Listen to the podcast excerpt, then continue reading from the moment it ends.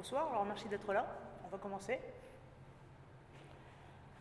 Donc je vais, euh, je vais commencer par me présenter un petit peu. Je suis Sophie Saka, je suis enseignante-chercheuse à, Centrale Nantes. Euh, après un parcours, alors je suis parisienne d'origine, universitaire, euh, j'ai été spécialisée en robotique au niveau d'une thèse à Paris, puis en robotique humanoïde dans un postdoc au Japon. je suis revenue en France comme chercheur, alors chercheur à l'université de Poitiers.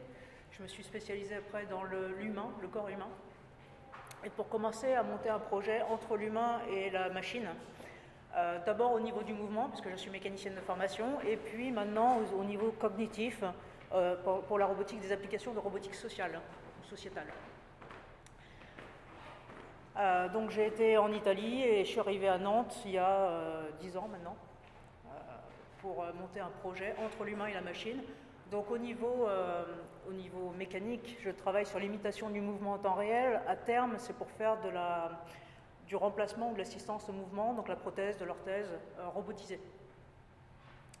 Euh, avec tous les problèmes qu'il y a, c'est-à-dire les problèmes de, temps. Imaginez, vous avez une jambe artificielle, si la jambe met 10 minutes pour calculer la trajectoire qu'elle doit faire à chaque pas, ce n'est pas acceptable. Donc il y a des problèmes de temps, il y a des problèmes de transport d'énergie, des problèmes de confort. Euh, de symétrie aussi, de répartition du poids. C'est extrêmement complexe en fait quand on veut commencer à faire des, euh, membres artificiels, surtout quand on se connecte à euh, une structure biologique telle que l'humain.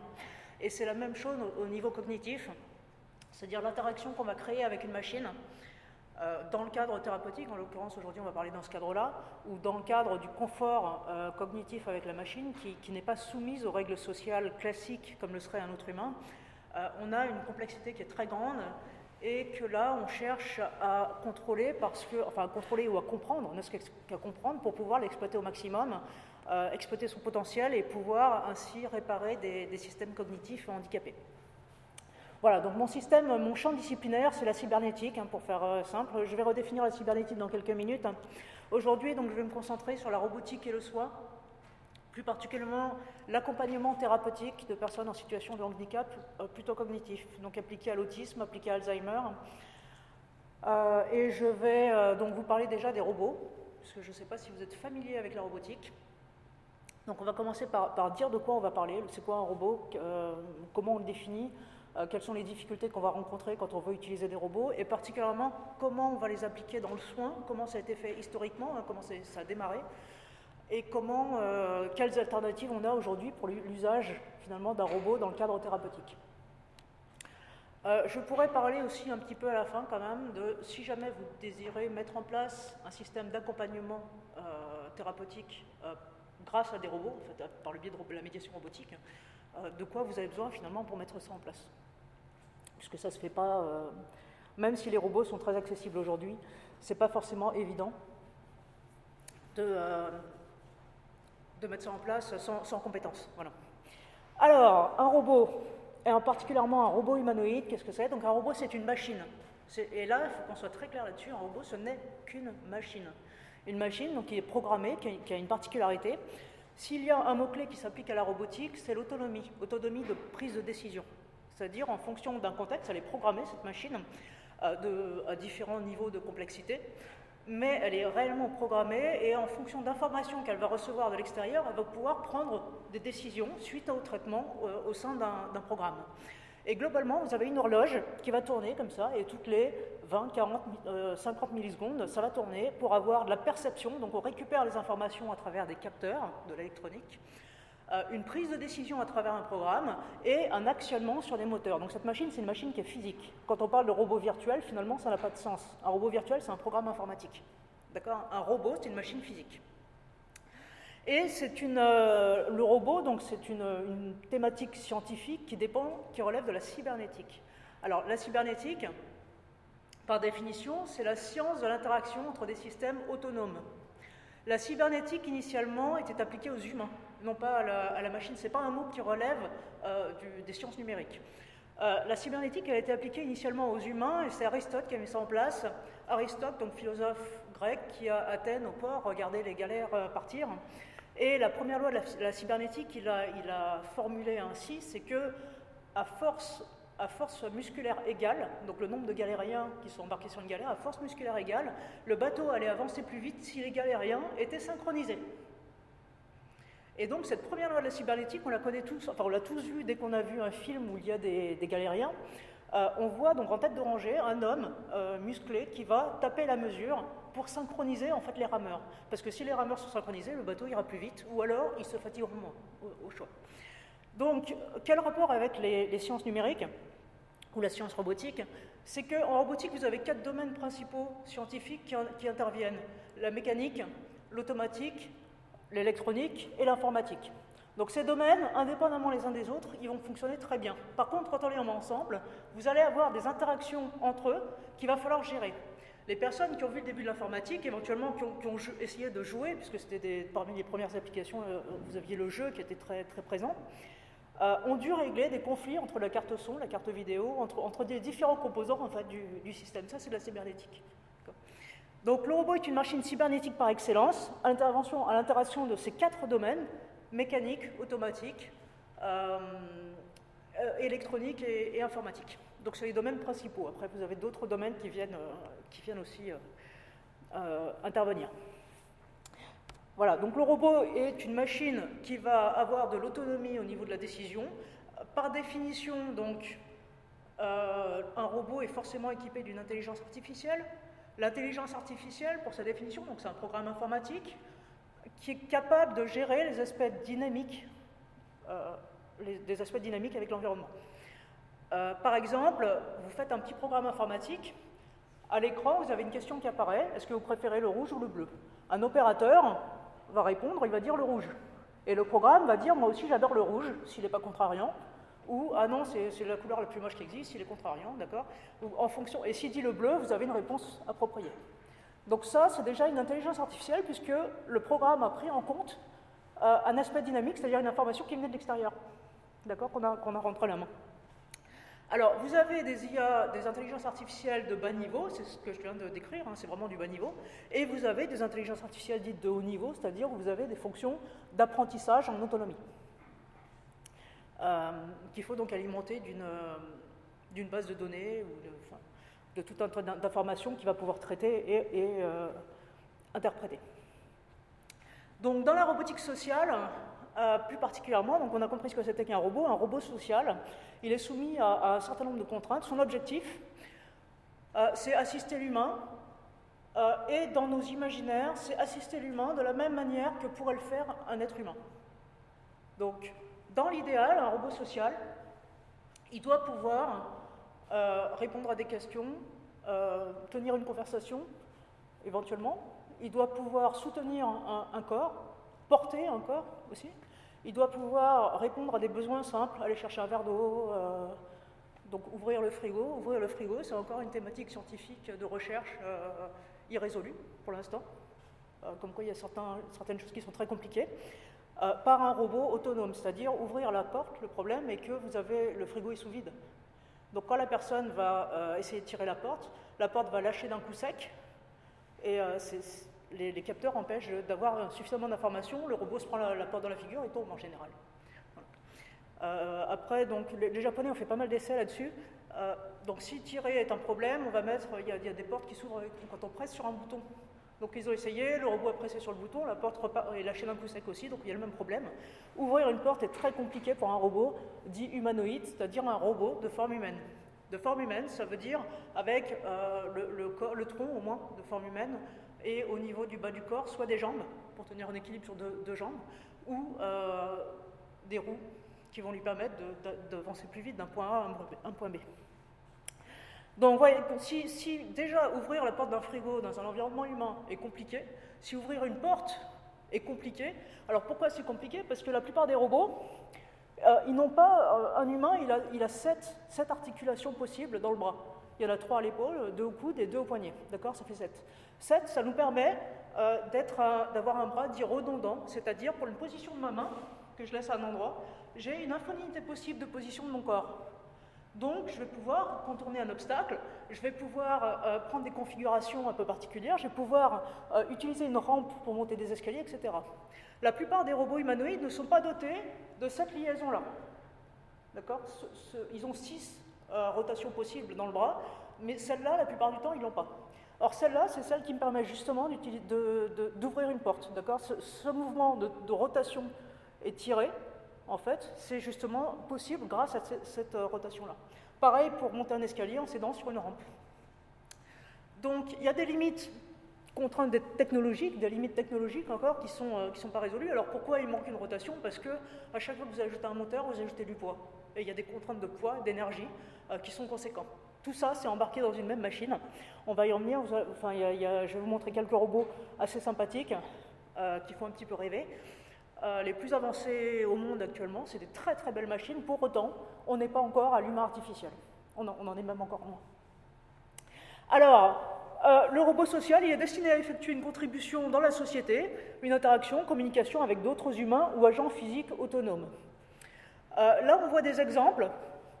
Je vous ai montré un certain nombre d'exemples de robots sociétaux, il y en a de plus en plus. Euh, vous voyez par exemple un robot qui va porter un corps humain, euh, un robot qui va pousser une, chaise, euh, un fauteuil roulant. voilà, donc différents robots qui vont faire différentes actions dans, ces illustrations avec, avec les humains. Ça, c'est ce qu'on veut faire. D'accord? C'est ce qu'on veut faire. Mais attention, ce n'est pas encore ce qu'on fait. donc, les machines sont capables d'effectuer des actions qui permettent le fonctionnement ou le confort d'individus. Alors là, on parle de la robotique sociale humanoïde de forme humaine. Euh, pour autant, en robotique sociale, vous avez tout ce qui va euh, vous assister dans votre quotidien en tant qu'individu, membre de la société. Euh, donc, par exemple, aussi les, aspirateurs robotiques en font partie, ou d'autres machines qui vont venir faciliter votre quotidien. Voilà. Donc, dans les objectifs, Assister l'humain de la même manière qu'un humain le ferait, donc c'est le concept du robot compagnon qui est présent dans notre imaginaire depuis plusieurs siècles, alors que ces machines sont apparues il y a quelques décennies. Et quand je dis quelques décennies, c'est deux décennies. Le, premier robot vendu au commerce, le vrai robot digne de ce nom, hein, c'est Nao, le petit robot, qui, a été euh, vendu en 2009, donc ça fait moins de 20 ans. Ça veut dire que là, on est en train de confronter une technologie qui est présente dans nos imaginaires depuis plusieurs siècles et qui vient à peine d'arriver dans la société. Donc il y a un une petite confrontation ici entre la manière dont on imagine la machine et ce qu'elle est réellement. Euh, deuxième aspect qui est important, peut-être qu'on y reviendra, c'est les aspects imaginaires, c'est-à-dire il y a une projection sur cette machine de forme humaine. Euh, et on le voit bien dans la presse, par exemple, les articles de presse euh, ou le vocabulaire qui est utilisé pour les machines. Par exemple, l'Arabie saoudite a donné la citoyenneté à un robot. C'était le robot Sophia, un très beau robot, en fait, qui a des expressions du visage euh, vraiment troublantes, euh, très, très inspirées de l'homme, enfin de la femme, en l'occurrence, parce que c'est une femme. donc, gros titre des journaux, l'Arabie saoudite a donné la citoyenneté à un robot. un robot, c'est une machine comme une autre, donc pour savoir si on exploite vos imaginaires ou si la personne euh, sait de quoi elle parle, de machine. C'est-à-dire, euh, il y a un petit exercice que je peux faire moi, souvent qui est très simple, c'est que vous remplacez ce mot robot qui est chargé d'imaginaire par le nom d'une machine normale, une machine du quotidien, d'accord, n'importe quelle machine. Euh, une cafetière, typiquement, par exemple. donc l'Arabie Saoudite a donné la citoyenneté à une cafetière. La part de rêve s'en va un petit peu quand même. D'accord C'est pas la même. On n'est plus dans, dans, le film de science-fiction là, on est dans la réalité. Un deuxième exemple de gros titres de journaux qu'on a pu voir, un hôtel japonais licencie ses robots employés. Un hôtel japonais licencie ses robots. D'accord Le terme licencié ici, il est très ambigu pour un robot. On fait notre petit remplacement, un hôtel japonais licencie ses cafetières. Une cafetière, on ne la licencie pas, on la débranche. D'accord? Ce qui n'est pas la même. Vous voyez la projection qu'on fait? Et cette projection, alors il y a, d'autres exemples, par exemple un monsieur chinois qui a épousé un robot. Donc il y a une séance de mariage avec un robot. Donc si on remplace un monsieur chinois à épouser une cafetière, c'est moins, spectaculaire. Donc c'est facile, quand vous entendez une, euh, une, conférence sur les robots, il suffit de remplacer ce mot robot par un autre mot pour voir, vous, vous qui n'êtes pas roboticien, qui n'avez probablement pas vocation à le devenir, il y a des roboticiens dans la salle Voilà. Donc voilà, vous faites ce petit exercice très facile, en fait, vous remplacez, vous mettez par le nom d'une machine, hein, vous prenez la machine qui vous, qui vous convient le mieux. Euh, cafetière, il n'y a pas trop de rêve dedans, donc euh, ça passe bien. Euh, si on voit par exemple la mise en concurrence, quand on va dire bah, sur votre poste, on vient de mettre un robot parce qu'il est quand même plus efficace. Donc, petit euh, serment de cœur en disant je, me suis fait remplacer par une machine. Vous l'acceptez du robot. Si je vous dis par exemple, bah, en fait, pour amener le café au cinquième étage, on va mettre un ascenseur parce qu'il euh, est quand même bien meilleur. Là, vous faites tout de suite la part des choses. L'ascenseur, pour monter les étages, oui. D'accord Mais pour monter les étages. Le robot, par contre, on ne fait pas forcément la part des choses, elle accepte comme une espèce d'avatar humain, comme un être déjà, un, être social qui serait en mesure de nous remplacer dans notre intégralité. D'accord? On le sort de son rôle de machine. Or, le robot, c'est une machine. Ça veut dire que oui, je mets un robot à votre poste, il est capable de vous remplacer pour faire quelque chose, mais pas pour le reste. D'accord? Donc, en tant, que, personne, vous n'êtes pas remplacé. C'est l'action que vous menez euh, qui va être remplacée. Alors, euh, je reviens à mes robots sur le soin. Euh, donc, on voudrait que ce robot assiste de la même façon qu'un humain le ferait. Donc là, on est dans le concept du robot compagnon, le, le, définir comme si ça pouvait être un humain, mais à la place, c'est un robot. Alors, quel est l'intérêt de, faire ça? C'est que le, le robot n'est pas soumis aux mêmes euh, impératifs sociétaux qu'un humain. D'accord? Et on ne subit pas non plus euh, les mêmes impératifs sociétaux qu'avec des humains. Ce que je veux dire, c'est imaginer une personne qui est alitée, temporairement ou de manière durable. Euh, il lui manque, par exemple, elle n'a pas l'usage de ses jambes mais un bras ce qui est très compliqué pour utiliser un environnement humain normal. Euh, cette personne a besoin de se lever, typiquement, je sais pas, pour aller aux toilettes par exemple. Elle va solliciter un humain. Elle va le solliciter une fois. C'est un exercice complexe. Euh, arriver aux toilettes, plus envie, bon, c'est annulé. Retour au, lit.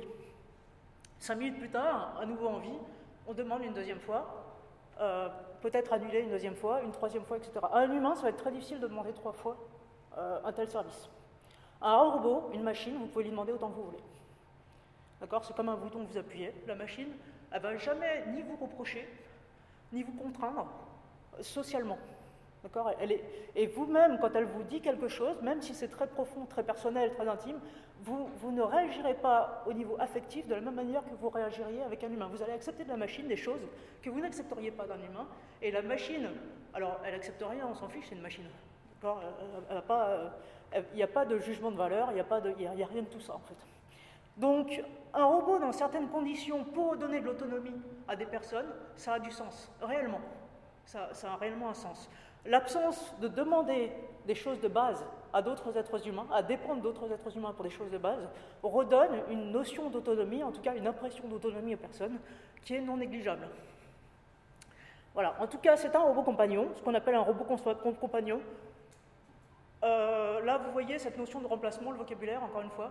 On y est sensible maintenant, on a compris, on ne va pas se faire avoir. Euh, c'est un mot, robot compagnon. Bien évidemment, compagnon, ça s'applique normalement aux êtres humains. Là, on est dans la machine.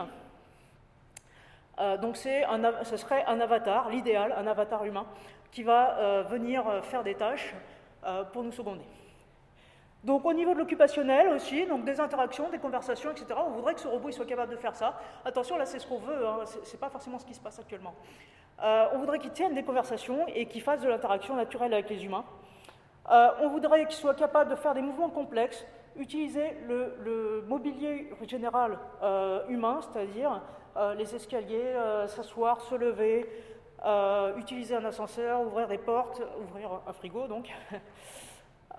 Stabiliser des prises, être capable de manipuler un corps, très compliqué parce que quand vous prenez un corps, et eh ben, il y a un basculement du, centre de gravité vers l'avant et le robot, beaucoup de mal à gérer ça, surtout s'il est sur des jambes. D'accord? Donc si un robot soulève un corps, probablement il ne sera pas sur des jambes parce que l'espace, le, en fait, la zone de support des pieds est très petite et là il faut vraiment un contrôle très fin pour réussir, à garder l'équilibre. Donc probablement que ce sera une machine pas très jolie, qui va avoir euh, des, des, bras pour se, se, stabiliser, prendre le corps et basculer après le poids euh, vers l'arrière pour pouvoir le, prendre. Actuellement, donc la photo que je remets, que vous aviez avant, celle-ci, là, vous voyez le, le, robot qui porte un enfant. Cet enfant, ce n'est pas le robot qui l'a pris, il a été mis dans les bras du robot. Actuellement, ce n'est pas possible qu'un robot soulève ce corps tout seul. Il faut de l'aide humaine. Euh, donc voilà, et ce robot, donc il va euh, faire des vérifications des paramètres corporels des personnes, vérifier si une personne âgée est tombée chez elle, par exemple, euh, s'il y a de l'immobilité dans les corps, d'accord, c'est la sécurisation, sécurisation des, individus. Si une personne tombe et ne bouge plus, le robot doit être en mesure de, prévenir des secours. D'accord Il n'intervient pas lui-même, pour l'instant. Euh, par contre, il faut qu'il prévienne des secours et qu'il donne des alertes, des systèmes d'alerte euh, à l'environnement. Alors ça, ça commence à exister à travers les objets connectés. Ce n'est pas encore les robots qui, gèrent ça, mais un objet connecté, un petit bracelet par exemple, pourra renvoyer des informations sur les constantes euh, biologiques et signaler, signaler des, accidents éventuels. ce qu'on a actuellement, donc, dans l'occupationnel, ce sont des tablettes interactives ou des ordinateurs, des programmes, où la personne va appuyer sur des boutons ou répondre à des sollicitations euh, et discuter, ce que je montre guillemets, avec un programme, de cette manière-là. Au niveau des mouvements, vous avez une nécessité de l'assistance humaine encore, dans la sécurité n'est pas encore euh, garantie. pour la communication, communication extérieure, donc c'est programmable.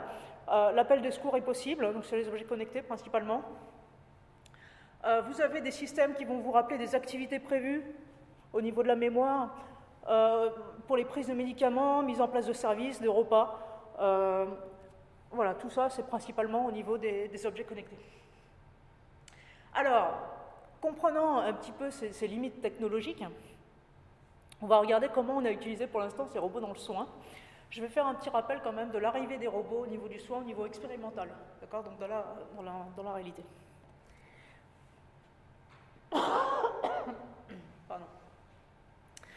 Donc l'aventure robotique commence avec le robot, c'est Turtlebot. Le, premier, c'est un petit robot en forme de tortue qui est arrivé dans les années, euh, fin des années 80, qui était utilisé dans le cadre euh, d'un hôpital de jour. Et on s'est rendu compte, euh, entre ce robot-là, des, mécanismes, de, l'électromécanique, en fait, des systèmes qui, bouclaient et qui répétaient, qui clignotaient, etc., que l'enfant autiste était extrêmement réceptif à l'électronique. L'électronique au sens large, d'accord? Ça peut être autant une sculpture électromécanique euh, qu'une tablette, alors les tablettes, il n'y en avait pas à l'époque, mais qu'un petit robot, un petit mécanisme qui bougeait de, manière répétée, en fait, etc. Et observant cela, donc il y a une chercheuse anglaise, deux chercheurs anglais, Kerstin Daughton et Ian Ferry, Ian Ferry, pardon, qui, qui ont décidé de construire un projet européen, international plus ou moins, parce qu'à l'époque, dans les années 90, euh, c'était impossible d'accéder à la robotique. Impossible parce qu'il fallait être soit un ingénieur, soit un chercheur. Euh, ça coûtait extrêmement cher, beaucoup de temps de développement, avec des mécanismes qui étaient encore très difficiles à utiliser, euh, des capteurs qui fonctionnaient différemment en fonction de la température, en fonction de l'hydrométrie, la quantité de lumière, la, donc la chaleur autour, donc le nombre de personnes qu'il y avait autour. La, loi zéro de la robotique est, étant qu'une démonstration marchera tant que vous êtes seul devant et que dès qu'il y a du public, ça ne marche plus. D'accord? Et ça, ça, vient de là, c'était les débuts. Pourquoi? Parce que, imaginez, vous avez un robot avec des capteurs, donc les capteurs vont récupérer des informations, un capteur c'est sensible. Et vous êtes tout seul devant dans un environnement. S'il y a cinq personnes qui viennent, déjà vous avez changé la lumière. D'accord? La lumière n'est plus la même.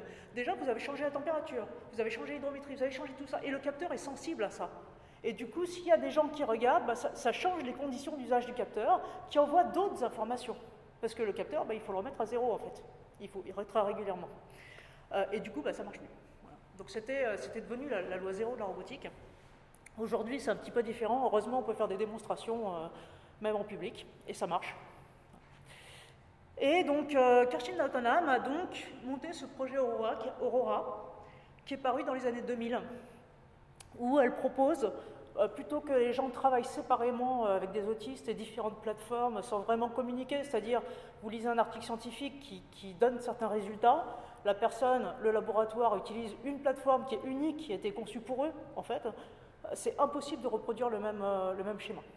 D'accord? Il n'y a pas de vente de robots à l'époque. C'est ça qu'il faut voir. C'est vraiment tout est construit sur mesure. Et donc dans ce projet, le but de ce projet Aurora était vraiment d'avoir des, plateformes communes que différents euh, thérapeutes pourraient utiliser dans le même cadre expérimental et de se passer les plateformes en fait pour que les gens travaillent avec les mêmes plateformes et commencent à avoir un socle expérimental commun et comparer leurs euh, résultats. Euh, donc Aurora est lancé en 2000 et propose quatre plateformes robotiques. Un petit garçon, Caspar, que vous voyez à gauche, euh, la version fille en fait. Donc ce sont deux mannequins humanoïdes qui représentent des enfants, parce que le programme est destiné à des enfants. Donc ils ont mis des robots à peu près de même taille. Ils sont capables d'exprimer des expressions très basiques euh, du visage. Euh, Ce pas des robots qui marchent. Ils fonctionnent, mais ils ne font pas la marche. Ils ne se lèvent pas, euh, ils, restent assis, en fait. Et ils vont bouger les bras, le corps, la tête, euh, pour communiquer avec des, jeunes. Et deux plateformes non humanoïdes qui sont des petits robots à roues que vous voyez illustrés en dessous. Et va commencer, en fait, une espèce de, travail sur l'apparence, l'importance de l'apparence du robot dans le cadre thérapeutique, sur le type d'exercice qu'on va faire, sur, tout un tas de choses. Mais ce qui est important ici, c'est que Kerstin Autonome, en accord avec les imaginaires sur les robots, va développer le concept du, du robot comme un acteur social. Le robot comme un acteur social. Un acteur social, c'est le concept du robot compagnon. C'est-à-dire le robot qui va être capable de faire la même chose que ce que ferait un être humain euh, équivalent. Donc le, robot compagnon. Vous avez donc tout un tas de chercheurs qui participent aussi à ce projet. Il y a d'autres robots qui sont apparus. Vous en voyez quelques-uns ici. Euh, de forme humanoïde ou animaloïde ou imaginaire. Euh, vous avez donc les, formes humanoïdes, là, Milo par exemple, celui-là. Euh, il est très basique, hein, vous voyez, il peut juste lever les bras, il n'a même pas de coude, il n'a pas de coude, il n'a rien. Euh, et donc il avance, ses pieds sont sur roue, et il va pouvoir avancer. Il n'a pas d'expression du visage et il n'a pas le langage articulé. Il ne parle pas. Il fait des sons, il émet des sons, euh, il émet les mouvements des bras, mais pour autant, c'est un peu comme un Playmobil qui émet des sons, en fait. Vous avez Kipon, le petit poussin, qui va lui travailler avec de la musicologie. On tape sur les instruments, je vous montrerai une petite vidéo tout à l'heure, et le robot va avoir des comportements, la position du corps, ou des, des, petits, des petits cris, pareil, il n'est pas, pas, de langage articulé, euh, qui vont faire une sorte de communication. Euh, donc un autre robot de forme humanoïde, qui lui euh, a le langage articulé, s'appelle Bandy. Vous voyez, une forme simplifiée, encore une fois. Les lumières vont exprimer des émotions éventuellement, pour les yeux, par exemple les lumières des yeux. et voilà, donc après vous avez différentes formes. Pabi, le robot pingouin, et vous le voyez euh, déshabillé hein, sur la droite. Euh, ou Paro, plus récemment, Paro. Donc Paro, c'est un robot phoque qui a été utilisé principalement dans le cadre thérapeutique des personnes âgées euh, en institution et qui aurait montré des capacités d'apaisement chez les personnes, chez les personnes âgées. Alors Paro, c'est un phoque articulé,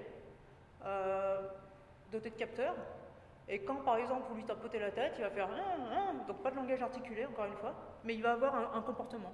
Un comportement qui peut exprimer de la joie, de la colère, de la douleur, de la peur, de, différentes impressions. Et c'est là-dessus que, le, travail est fait, c'est-à-dire comment je fais exprimer à une machine des sentiments humains, en fait, que soi-disant la machine aurait ressenti. Donc, par exemple, euh, imaginez un enfant, il prend le robot, il le jette rageusement par terre, le robot va exprimer sa douleur par rapport à cette chute qu'il aurait fait. Pour essayer d'apprendre le, soin aux, objets. Alors, donc tous ces petits robots euh, naissent jusqu'à ce qu'en 2009, le projet NAO euh, aboutisse. Donc en 2009, on a le premier robot digne de ce nom, en fait, humanoïde, qui est commercialisé, qui arrive sur le commerce.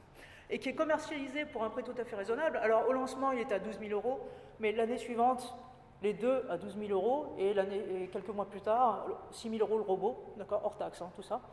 Euh, sachant que quand vous achetez un robot, vous rajoutez toujours le, à, peu près, à peu près 10% du prix du robot euh, en maintenance et en logiciel, d'accord, par an. D'accord, donc c'est un coût. C'est pas juste à l'achat, c'est après, il faut tous les ans rajouter environ, donc pour celui-là, 600 euros par an.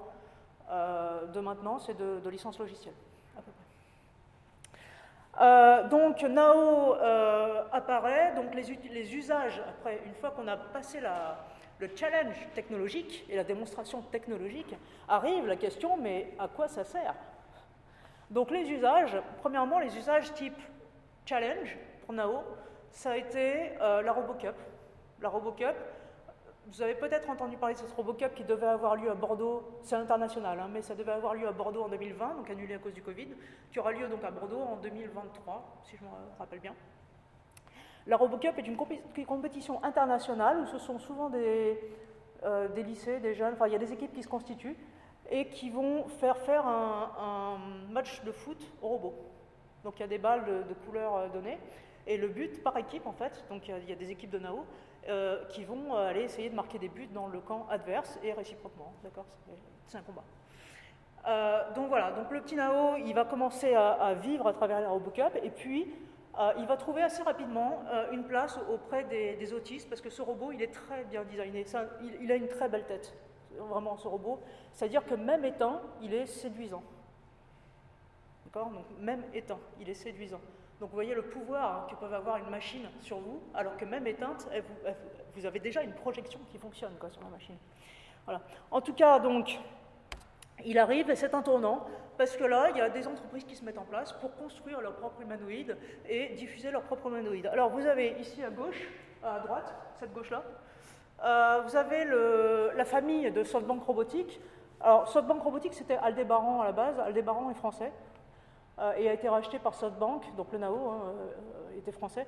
Il a été racheté par SoftBank en 2016, officiellement, avec l'arrivée du robot Pepper, qui est la, grande sœur, le robot sur la droite complètement.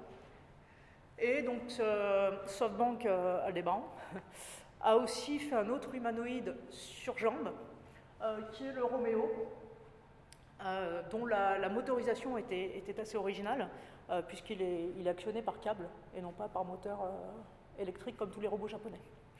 Vous avez le robot espagnol sur la gauche, RIM.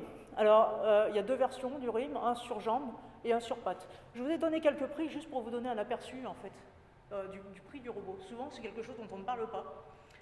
mais c'est bien d'avoir une idée. Donc, le NAO, je vous ai dit, à peu près 6 000 euros hors taxe. Rappelez-vous, hein, c'est toujours plus 10% par an, blablabla. Euh, le paper, très accessible aussi, les Japonais tenaient vraiment à ce que n'importe qui puisse s'acheter un paper. En Europe, 18 000 euros. Euh, au Japon, d'après ce que j'ai compris, c'est 2 000 euros. L'équivalent de 2 000 euros pour les Japonais.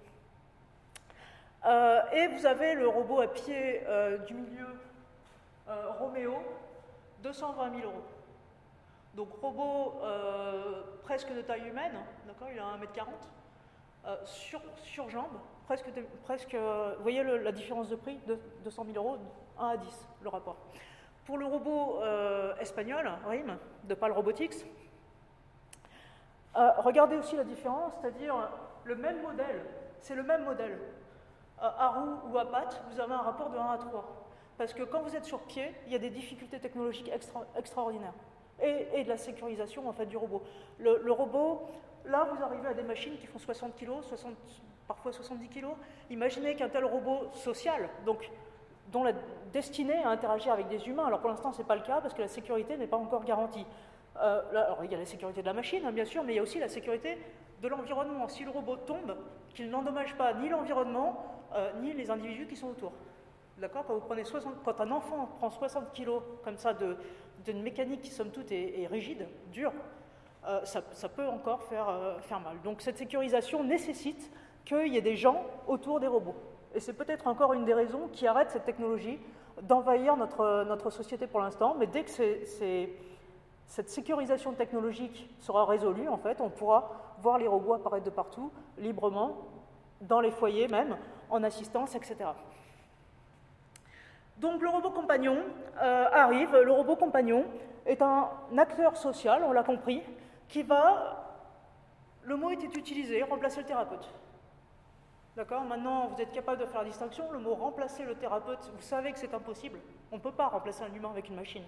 D'accord Je ne vous remplacerai pas avec une cafetière. Jamais. J'y perdrai. Euh, le robot, c'est pareil, aussi élaboré soit-il, c'est pas possible. D'accord Donc, remplacer le thérapeute est, un abus de langage, mais ça permettait de faire une projection qui permettait aussi de vendre ces machines, de, de vendre ces technologies. Et ce robot compagnon va venir solliciter le patient on va le programmer pour refaire les exercices que fait le thérapeute, sauf que c'est le robot qui va le faire. Et qu'est-ce qu'on regarde avec les autistes, qu'est-ce qu'on observe avec les autistes, c'est que l'autiste va, répondre au robot alors qu'il ne répondait pas à l'humain. C'est bien qu'il y a une différence quand même qui est ressentie. Alors, on peut se demander pourquoi, mais parce que le robot, il, a une apparence, donc il est rigide, souvent, même quand il exprime des émotions, les émotions sont très simplifiées. Euh, et donc il y a une capacité d'interaction qui est possible avec le robot, là où ce n'est pas possible avec un être humain qui est trop complexe trop complexe, trop direct, trop d'informations d'un coup.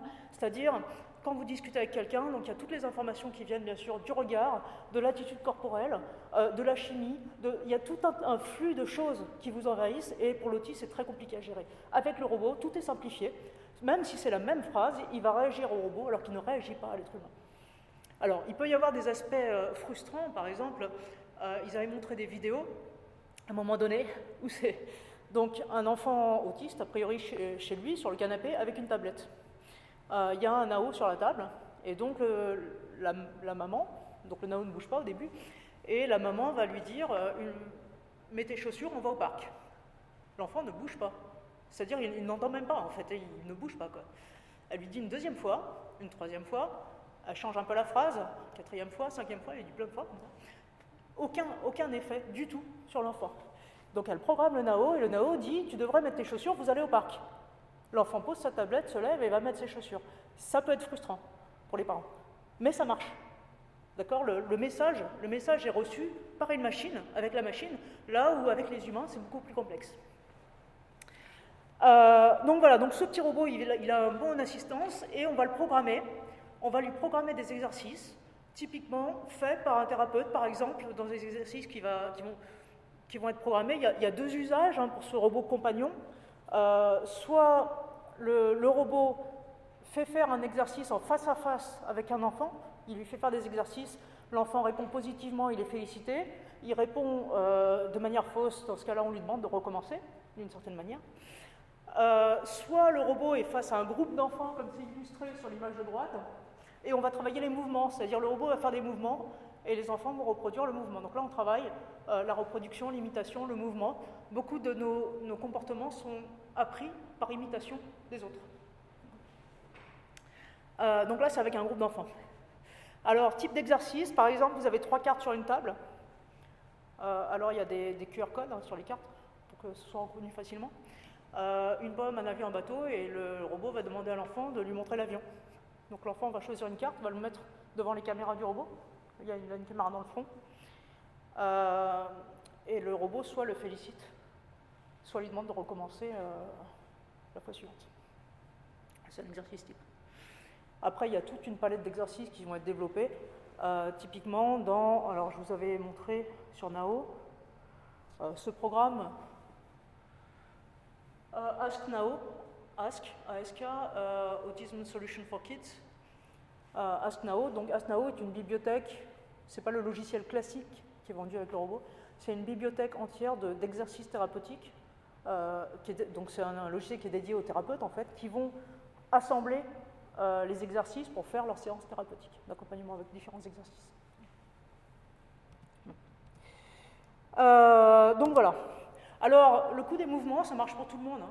C'est-à-dire si je mettais un robot sur la table, et je dis, bah, reproduisez les, mouvements du robot et que le robot se met à lever les bras, vous allez tous lever les bras. En fait. ça se fait très naturellement.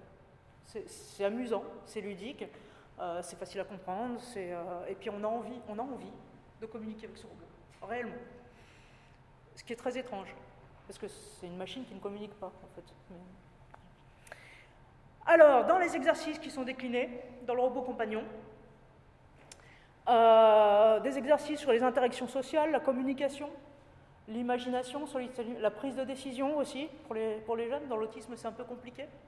Je reviendrai un petit peu sur la, description de, certaines euh, caractéristiques autistiques et les, défauts en fait qu'on peut avoir dans une communication sociale euh, classique. Donc la spontanéité, la liberté d'expression, la, proximité ou la d'influence, euh, la concentration, très problématique, et le soin, alors le soin aux objets, le soin aux personnes. Comme je vous disais tout à l'heure, quand on lance un robot par terre, euh, qu'il euh, il va afficher une couleur de douleur, par exemple, euh, ben, il ne faut pas qu'il affiche la couleur de douleur. Ce petit robot Leka, dont je ne vous ai pas parlé, qui est rond, donc c'est un robot français aussi. il ne parle pas, c'est pour des enfants plus jeunes, c'est une boule de couleur. C'est une boule en fait. C'est une boule et à l'intérieur, donc vous avez un contrepoids qui va la faire avancer. vous pouvez le déplacer où vous voulez dans la pièce, sur le sol plat. Alors il peut descendre des escaliers, mais il ne remontera pas. Euh, et donc cette boule, elle va pouvoir, euh, alors elle émet des sons, euh, elle émet surtout des couleurs en fait, en fonction d'une humeur qui serait préprogrammée ou en fonction de la manière dont il est traité par les enfants. Donc il est plus approprié, le NAO est très approprié pour des enfants entre 6 ans, on va dire, à partir de 6 ans, quand il commence à, parler, à communiquer par la parole. Le, petit robot Leka, c'est pour des plus jeunes qui ne, qui ne parlent pas encore ou, qui ne parlent pas, qui sont non, verbaux.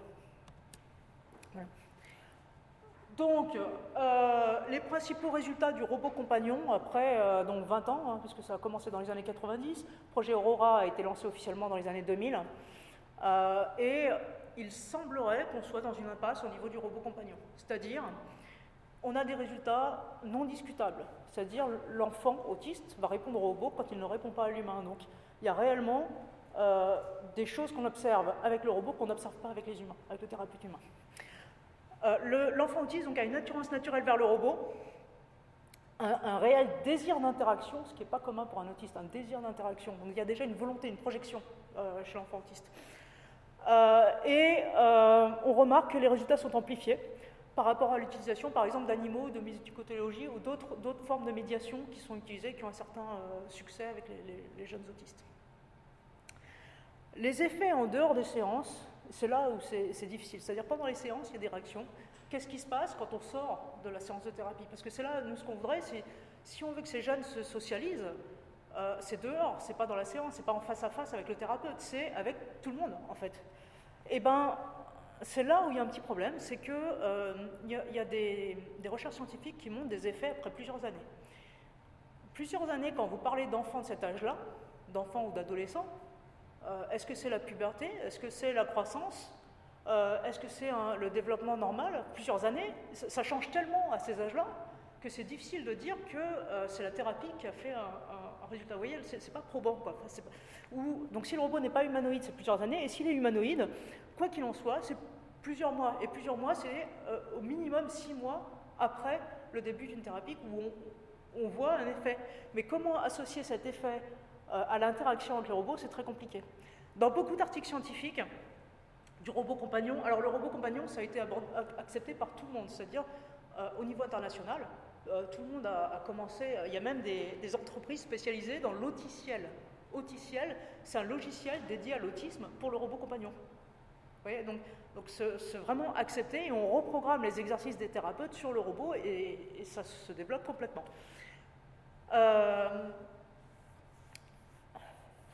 Donc voilà, alors bon, une petite impasse pour ce robot compagnon. Et donc je disais, ah oui, les, exercices scientifiques, les, articles scientifiques, euh, si vous les lisez attentivement et que vous regardez le, euh, le protocole expérimental, en fait, alors souvent c'est quelques patients qui ont été testés, des fois, vous n'arrivez pas à 5 dans la plupart des articles, d'accord? Donc ça fait euh, deux, entre 2 et 5 enfants qui ont été testés sur un temps d'exposition au robot qui finalement est très court, quelques séances. Là, on commence à avoir des articles où, ça a été plus systématisé, mais pour autant, tous les premiers articles, le robot compagnon, il y avait quelques sujets, pas longtemps. Et là, donc, si on met en lien avec un résultat après plusieurs mois, c'est encore plus difficile d'associer une réaction plusieurs mois plus tard à la thérapie, à l'exposition au robot, en fait. Donc le lien, en fait, entre le... On le voit réagir dans la séance, mais le lien à l'extérieur, c'est loin d'être évident de dire que c'est grâce au robot, en fait, qui réagit à l'extérieur. Donc, euh, donc là, c'est l'usage le plus euh, classique. Il y a eu un usage alternatif qui est apparu en 2014, et c'est celui-là qui nous intéresse vraiment aujourd'hui. Euh, c'est un autre paradigme dans, l'usage du robot. Donc on était dans le robot compagnon, c'est-à-dire l'interlocuteur qui remplacerait un humain. Là, on est dans le robot extension. Et la différence, c'est que l'usage du robot était complètement retourné. C'est-à-dire, au lieu d'avoir une machine euh, qui est face à nous comme un humain le serait et qui vient nous solliciter, d'accord Donc le principe du robot compagnon, c'est empêcher le patient, autiste particulièrement, de s'enfermer. C'est empêcher de s'enfermer. Donc, alors l'autisme, un des problèmes de l'autisme, si vous voulez, c'est qu'il y a une, limite au monde qui est très, fine, voire euh, très endommagée, parfois. Euh, ce qui fait que l'intérieur et l'extérieur est mal défini. On reviendra sur cette notion d'individu un petit peu plus tard, hein, un peu plus clairement. Et donc il y a des choses de. Enfin, vous, quand vous, euh, avez une, enveloppe bien définie, vous faites une distinction, ce qui est à l'intérieur, ce qui est vous, et ce qui est à l'extérieur, et qui peut changer. D'accord L'inconnu. L'intérieur, c'est connu, l'extérieur, c'est inconnu. Si vous mélangez les deux, ça veut dire qu'à l'intérieur vous avez des choses inconnues, à l'extérieur vous avez des choses connues. Ça génère des angoisses phénoménales. Et pour, parer ces angoisses, en fait, il y a différentes euh, défenses qu'on peut avoir. Donc chacun a une réaction à l'angoisse différente. Il y en a qui vont se mettre à hurler, il y en a qui vont se taire, qui vont devenir complètement mutiques, il y en a qui vont se rouler par terre, il y en a qui vont euh, taper leur environnement. Euh, vous voyez, chacun a une réaction à l'angoisse, en fait, différente. Et le, robot a cette capacité de, ne pas générer d'angoisse chez, l'enfant autiste. Et ne générer pas d'angoisse, ça évite l'enfermement. Et donc le robot compagnon, empêche l'enfermement sur soi. L'enfermement sur soi étant un mécanisme de défense, en fait. Le cas du robot extension où on retourne complètement euh, l'usage du robot, cette fois-ci la personne autiste est dans le dos du robot, elle va programmer le robot, donc c'est un pari hein, au début. C'est un pari de dire que l'enfant autiste est en mesure de programmer un robot. Pourquoi c'est un pari? Parce que les enfants autistes, en tout cas, presque tous confondus, ont un gros problème de concentration gros problème de concentration, et il y en a beaucoup qui ne savent pas lire, ils connaissent des lettres, mais ils ne savent pas lire ou écrire parce que pour apprendre un alphabet complet, il faut plusieurs minutes de concentration d'affilée. Quand vous avez 30 secondes d'affilée de concentration, c'est extrêmement compliqué. Apprendre à compter, apprendre à lire, apprendre à tenir une conversation. D'accord? Tenir une conversation philosophique, un enfant de 10 ans est capable de tenir cette conversation philosophique avec plus ou moins de recul. Euh, un enfant autiste, il en est incapable parce que ça demande une concentration pour suivre en fait le fil des idées au fil de la conversation extrêmement compliqué, plus le face-à-face.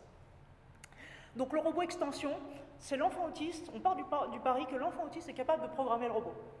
D'accord? Il, est capable de le faire. Et il va donc programmer le robot pour lui faire dire des choses et agir en son nom, à l'extérieur. C'est une prothèse en communication. C'est exactement le même principe. Et la même chose que quand vous vous cassez une jambe, en fait, vous allez prendre des béquilles, les béquilles vont vous servir le temps que votre jambe se consolide. Quand votre jambe est consolidée, les béquilles, naturellement, vous allez les mettre de côté, parce que c'est quelque chose qui est encombrant. Et là, ça va être la même chose, en fait. C'est-à-dire, l'enfant va programmer le robot, et on se rend compte déjà que sa concentration augmente considérablement, et en plus que dès qu'il est capable, lui, de formuler ses phrases et d'interagir, il va passer par-dessus le robot pour s'exprimer directement. Rien à faire de plus. Et ça, c'est assez extraordinaire. Alors, ça questionne beaucoup. Ça questionne beaucoup parce qu'on se dit, mais dans ce cas-là, euh, donc le robot est, non invasif, hein, ce n'est pas une technologie invasive, euh, on, ne rentre pas dans le corps des personnes. Euh, comment, il est possible de modifier aussi, fortement le comportement d'une personne par une machine, par une technologie non invasive de ce type-là? Euh, là, ça, questionne énormément. Alors, je reviendrai plus précisément par la suite sur tous les détails du programme. Là, on va juste se, positionner et donner quelques informations qui vont servir pour, pour la suite. Les questions, c'est quelle est la nature des interactions qu'un robot va créer avec des individus?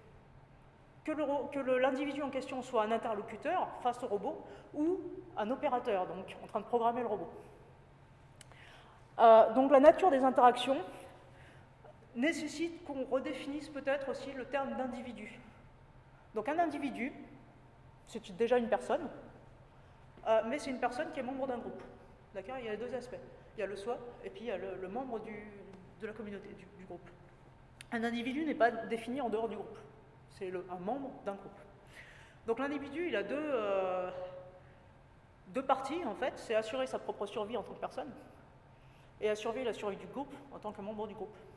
Donc il a, deux impératifs en fait, qui vont se, juxtaposer. Euh, l'individu, il est identifié comme une entité autonome au sein d'un groupe. Euh, il a ses propres besoins, ses propres objectifs, ses droits et ses responsabilités. Il a euh, une frontière au monde qui est parfaitement identifiée normalement. il peut distinguer ce que je vous disais tout à l'heure, l'intérieur de l'extérieur. Et ça, c'est. Donc, le, fondamental, cette notion d'enveloppe, en fait, euh, est fondamentale. Ce n'est pas juste le corps. Hein. Là, je parle d'enveloppe cognitive, donc un ressenti. On parlait de la, distance aux autres, vous voyez, dans les exercices qui sont faits, de, mesurer la distance aux autres au niveau social. Euh, ça fait partie aussi de cette définition de l'enveloppe. Si je vous parle et que je suis à 10 cm de vous, ça va vous gêner, on ne se connaît pas. Euh, si je vous connais, peut-être que ça vous gênera moins. Vous voyez, cette notion d'enveloppe, elle, est mobile aussi en fonction des situations. Donc l'enveloppe, c'est un processus complexe qui est basé sur des concepts sur la dynamique de construction et de destruction des liens au monde. Vous allez construire des liens au monde, vous allez... le monde c'est l'extérieur, hein, c'est le nom de soi, c'est ce, ce, qui est dehors. Et vous allez détruire ces liens, vous allez avoir des notions d'altérité, l'autre, et d'ipséité, le soi. D'accord? Notion de l'un et de l'autre. Tout ça, euh, donc cette enveloppe, elle est mobile, et elle peut être affectée par des événements extérieurs, le faire et l'être. C'est un équilibre euh, qui est fragile et qui est constamment traversé par un flux d'informations euh, de l'intérieur vers l'extérieur, de l'extérieur vers l'intérieur, dans les deux côtés. Donc il y a d'un côté quelque chose de très dynamique et de l'autre côté quelque chose de très euh, rigide. Un cadre rigide dans lequel se passent des choses et à travers lequel passent des choses aussi. Donc c'est un équilibre. Mais cette notion d'enveloppe, ce qui est très important, euh, c'est qu'elle donne, elle est à la base de la notion d'identité ce qui vous identifie en, tant qu'individu, d'accord? Votre, vous, le, soi, en fait, euh, qui je suis, je, le je. Le je n'est pas forcément facile pour euh, l'autisme. Par exemple, la première fois qu'ils vont euh, taper un texte pour faire parler le robot, ils vont faire dire au robot je suis content. Et la première question qu'ils posent, c'est est-ce que je tape je ou tu? Parce que pour eux, est-ce qu'ils disent au robot dire que tu es content donc le robot va dire je suis content, ou est-ce qu'ils tapent ce que doit dire le texte, que doit dire le robot. Et cette notion de projection au niveau des individus est extrêmement complexe à, obtenir. La notion d'identité, c'est quelque chose qui nous, définit fortement.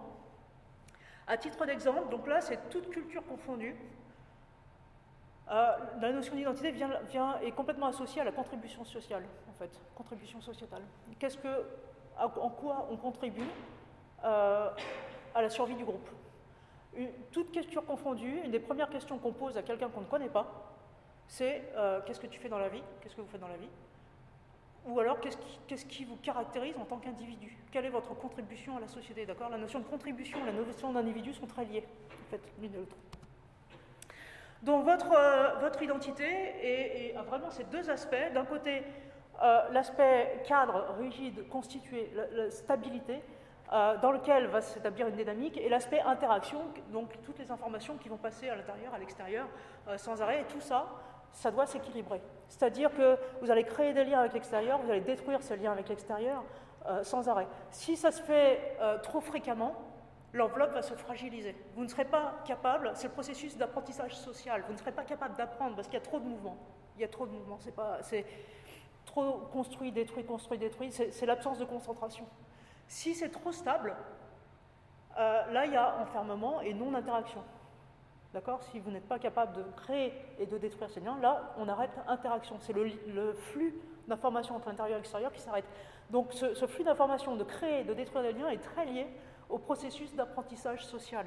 Et ce que fait le robot, ce qu'on s'est rendu compte, c'est que ce que fait le robot, en fait, il, il appuie à cet endroit-là, il appuie au niveau de la création des liens avec l'extérieur. Et il va stabiliser cette dynamique de création, destruction de liens si vous stabilisez cette dynamique, ça veut dire que la personne va pouvoir créer des liens suffisamment longtemps pour garder de la concentration et entrer dans un processus d'apprentissage social. D'accord? Garder, conserver les liens, en fait. Ne pas les casser, ne pas les rompre immédiatement. Euh, alors, ce qui est important, là, une, dernière chose, alors tout ça j'ai dû le dire, euh, c'est que l'individu est, défini dans un semi-espace.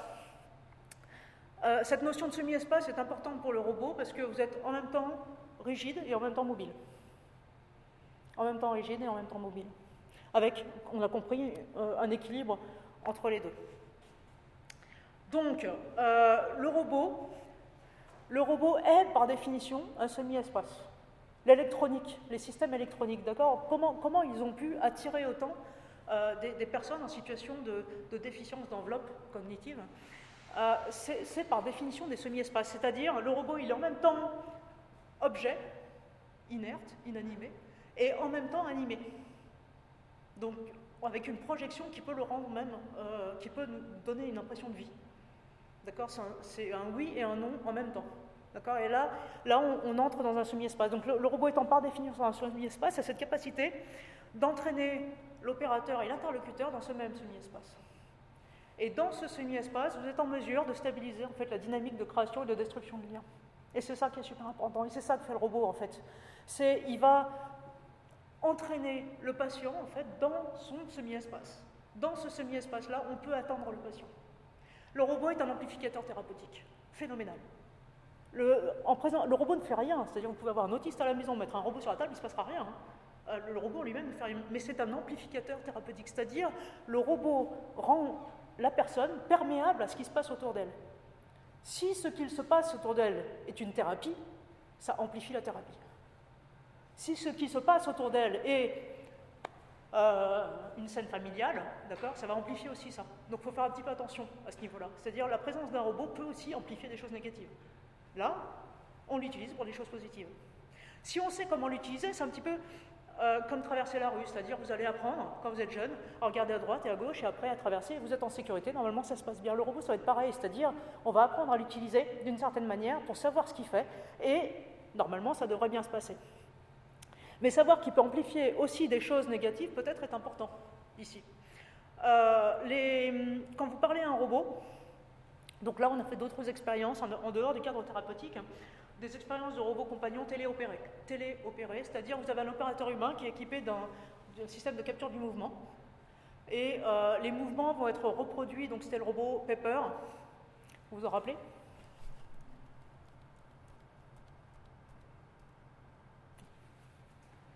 Pepper, à droite.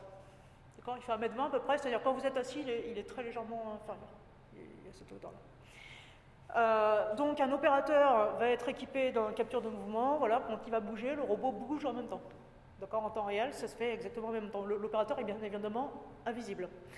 Euh, les caméras, le robot donc équipé d'une caméra, donc l'opérateur voit ce que voit le robot par ces deux caméras.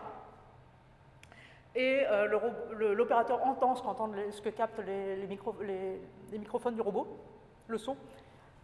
Et quand il parle, sa voix est robotisée, transformée, filtrée et envoyé directement vers le robot.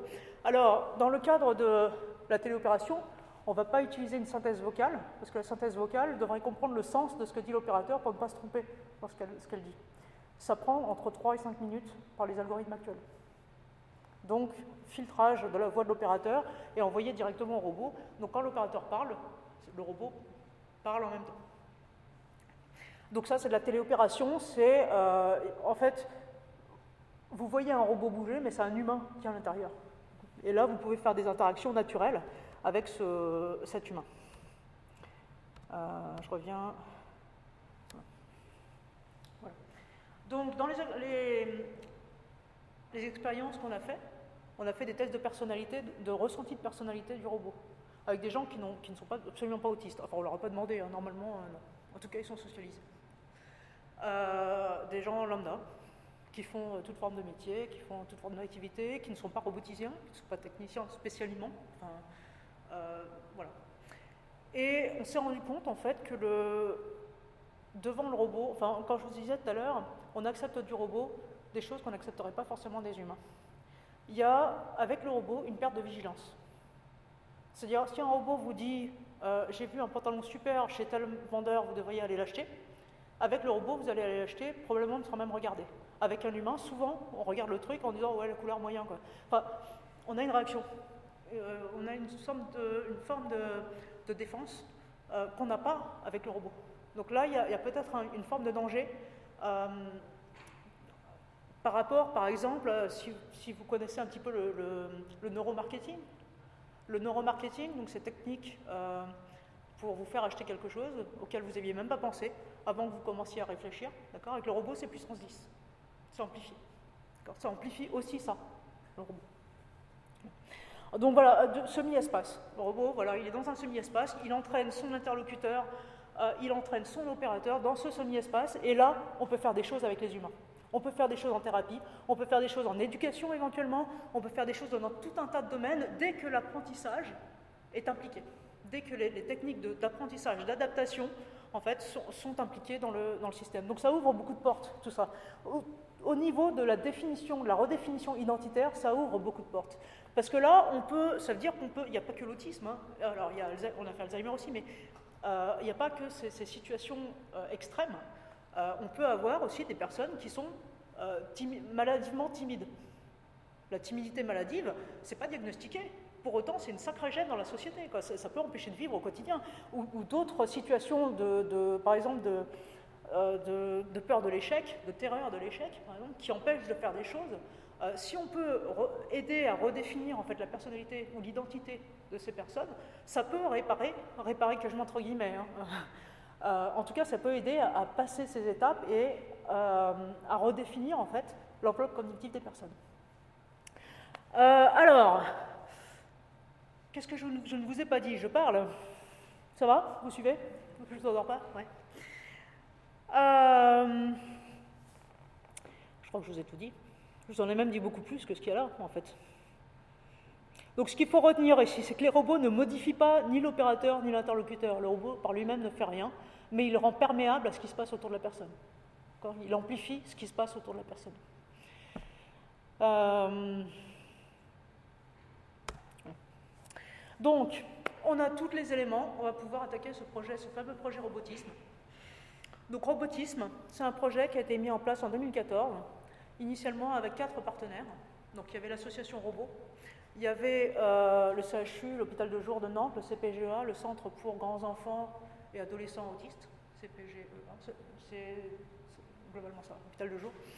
Euh, il y avait l'école centrale de Nantes et il y avait euh, un centre culturel appelé Stéréolux à Nantes. Le centre culturel et le, CHU travaillaient déjà avec un groupe d'autistes annuellement pour faire des ateliers sonores, donc médiation avec le son alors ce n'était pas musicothérapie, mais c'est médiation sonore, euh, avec une ingénieure du son qui allait euh, manipuler les sons pour en sortir euh, une mélodie, une musique, essayer de construire quelque chose à partir des sons. Et donc ces, personnes de Stérolux, du centre culturel, on voit, moi je travaillais avec eux parallèlement pour d'autres choses, hein, d'autres expertises robotiques, et un jour ils voient dans un journal que une expérience impliquant des robots et des autistes s'était très bien passée. Eux, ils faisaient les deux séparément, et ils ont dit, bah, pourquoi pas, on, pourrait peut-être essayer de faire rencontrer tout ce petit monde. Donc ils ont organisé les rencontres.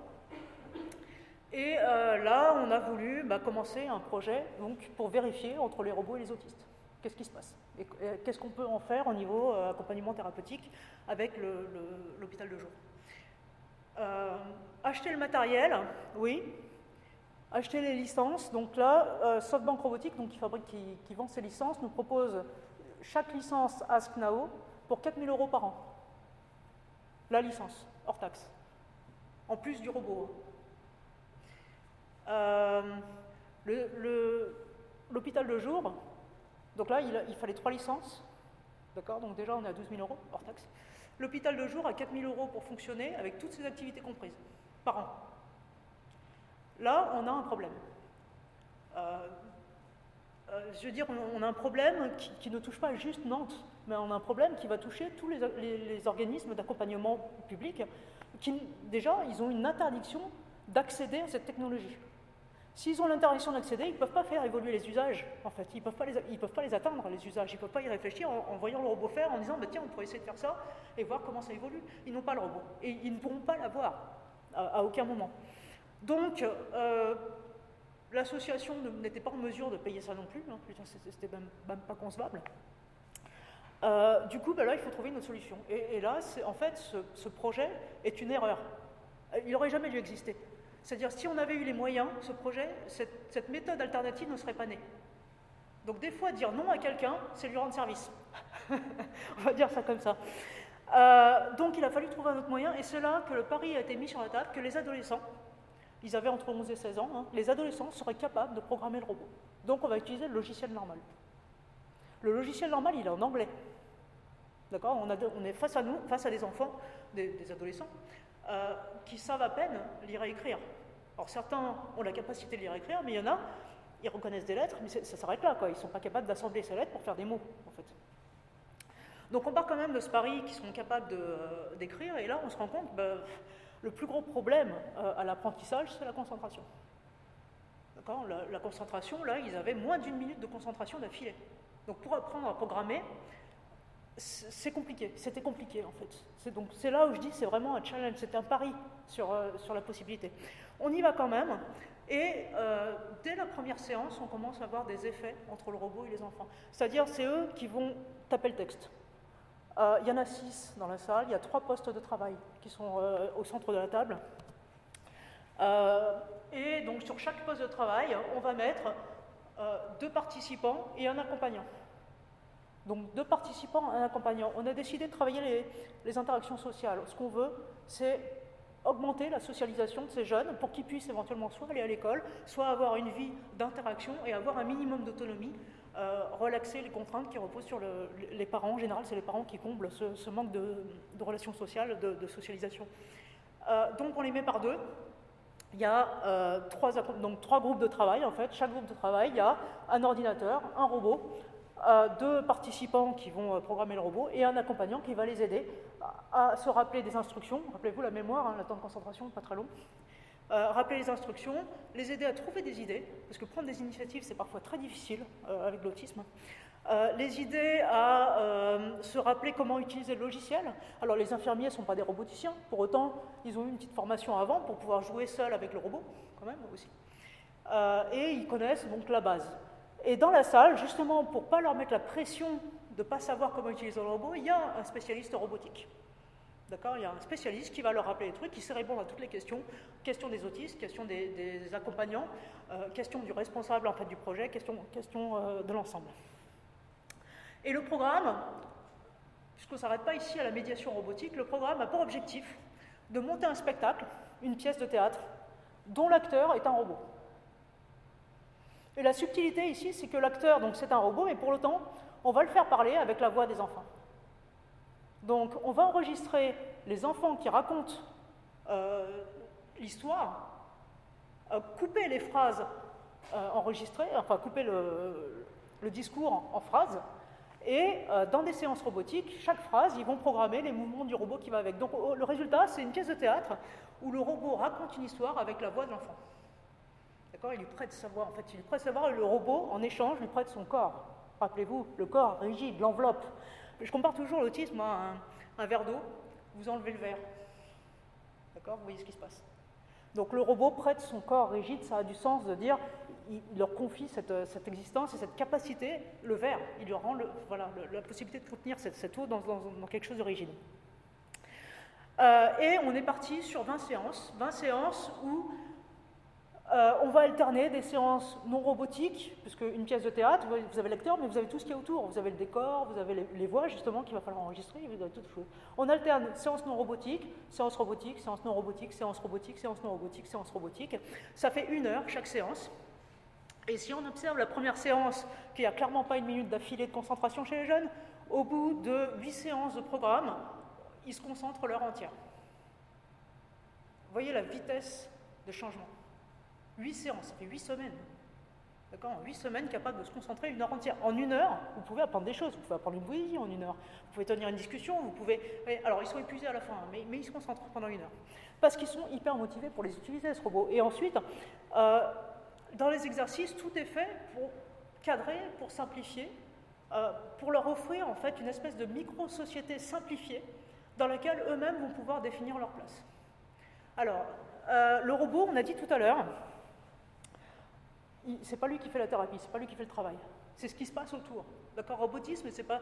Il utilise des robots, on utilise la médiation robotique, on essaie de comprendre les mécanismes de lien entre la machine et l'humain, pour savoir comment on va utiliser la machine pour optimiser son effet chez les humains, particulièrement dans cette situation qui est une situation extrême associée au handicap euh, cognitif. Donc, quelle est la thérapie? C'est ça qu'il faut voir. Qu'est-ce qu'on fait autour qui a été amplifié En fait, rappelez-vous l'objectif amélioration des habiletés sociales on a ici travaillé sur trois niveaux de communication. Donc, la communication qui sont utiles en, société. Hein. Euh, la communication duale, la plus difficile, le face-à-face. D'accord? Je parle à un individu, je suis en face, je suis une conversation pendant un temps donné avec une même personne. D'accord? Donc, une même conversation avec une même personne, extrêmement compliquée. Euh, là, ils vont travailler en binôme. Donc, il va falloir qu'ils apprennent à partager le temps, l'attention, euh, l'objet, euh, donc l'attention de l'accompagnant, hein, puisque l'accompagnant, il va aider la personne qui est en train de programmer, mais l'autre, pendant ce temps, il faut qu'il apprenne à attendre. Soit à attendre sans rien faire, soit à trouver sa place dans ce nouveau groupe qui ne l'inclut pas officiellement, mais il est bienvenu quand même. Et c'est à lui de, définir qu'il est bienvenu, de trouver qu'il est bienvenu et de s'intégrer. Par exemple, euh, en début de programme, c'est chacun séparé. Hein, quand il y en a un qui programme, il a toute l'attention, etc. L'autre, euh, il regarde les mouches, il, commence à se déplacer, alors on leur demande de ne pas se déplacer, mais euh, il, fait d'autres choses, d'accord? Il va vouloir attirer l'attention d'une manière ou d'une autre. Et rapidement, donc ils vont apprendre à le faire parler, le robot, donc rapidement, on va commencer à écouter ce que disent les robots des autres. D'accord? Et dans l'autisme, l'absence d'enveloppe fait qu'on distingue mal les autres. Ben, on n'arrive pas à distinguer le soi déjà. Alors comment distinguer les autres? Vous voyez le, truc? Imaginez, vous ouvrez les yeux le matin et vous entendez une petite voix, d'accord, c'est l'hiver, il fait noir et tout ça, une petite voix qui vous dit non, euh, j'ai pas envie de me lever. C'est vous qui vous parlez. Vous n'allez pas commencer une conversation avec vous-même. L'autisme, c'est un peu ça avec tout le monde, c'est-à-dire vous allez leur parler, et pour eux, ça fera l'effet de la petite voix. C'est pour ça que souvent, ils ne répondent pas. Alors, c'est pas si simple, hein, mais, mais c'est souvent lié à ça. Donc, ça, on distingue mal l'autre, on distingue mal le soi, en fait. Et là, à chaque fois qu'ils vont faire un exercice, donc là, on rentre dans la communication de groupe, à chaque fois qu'ils vont faire un exercice, à la fin de l'exercice, on arrête tout et on génère des applaudissements.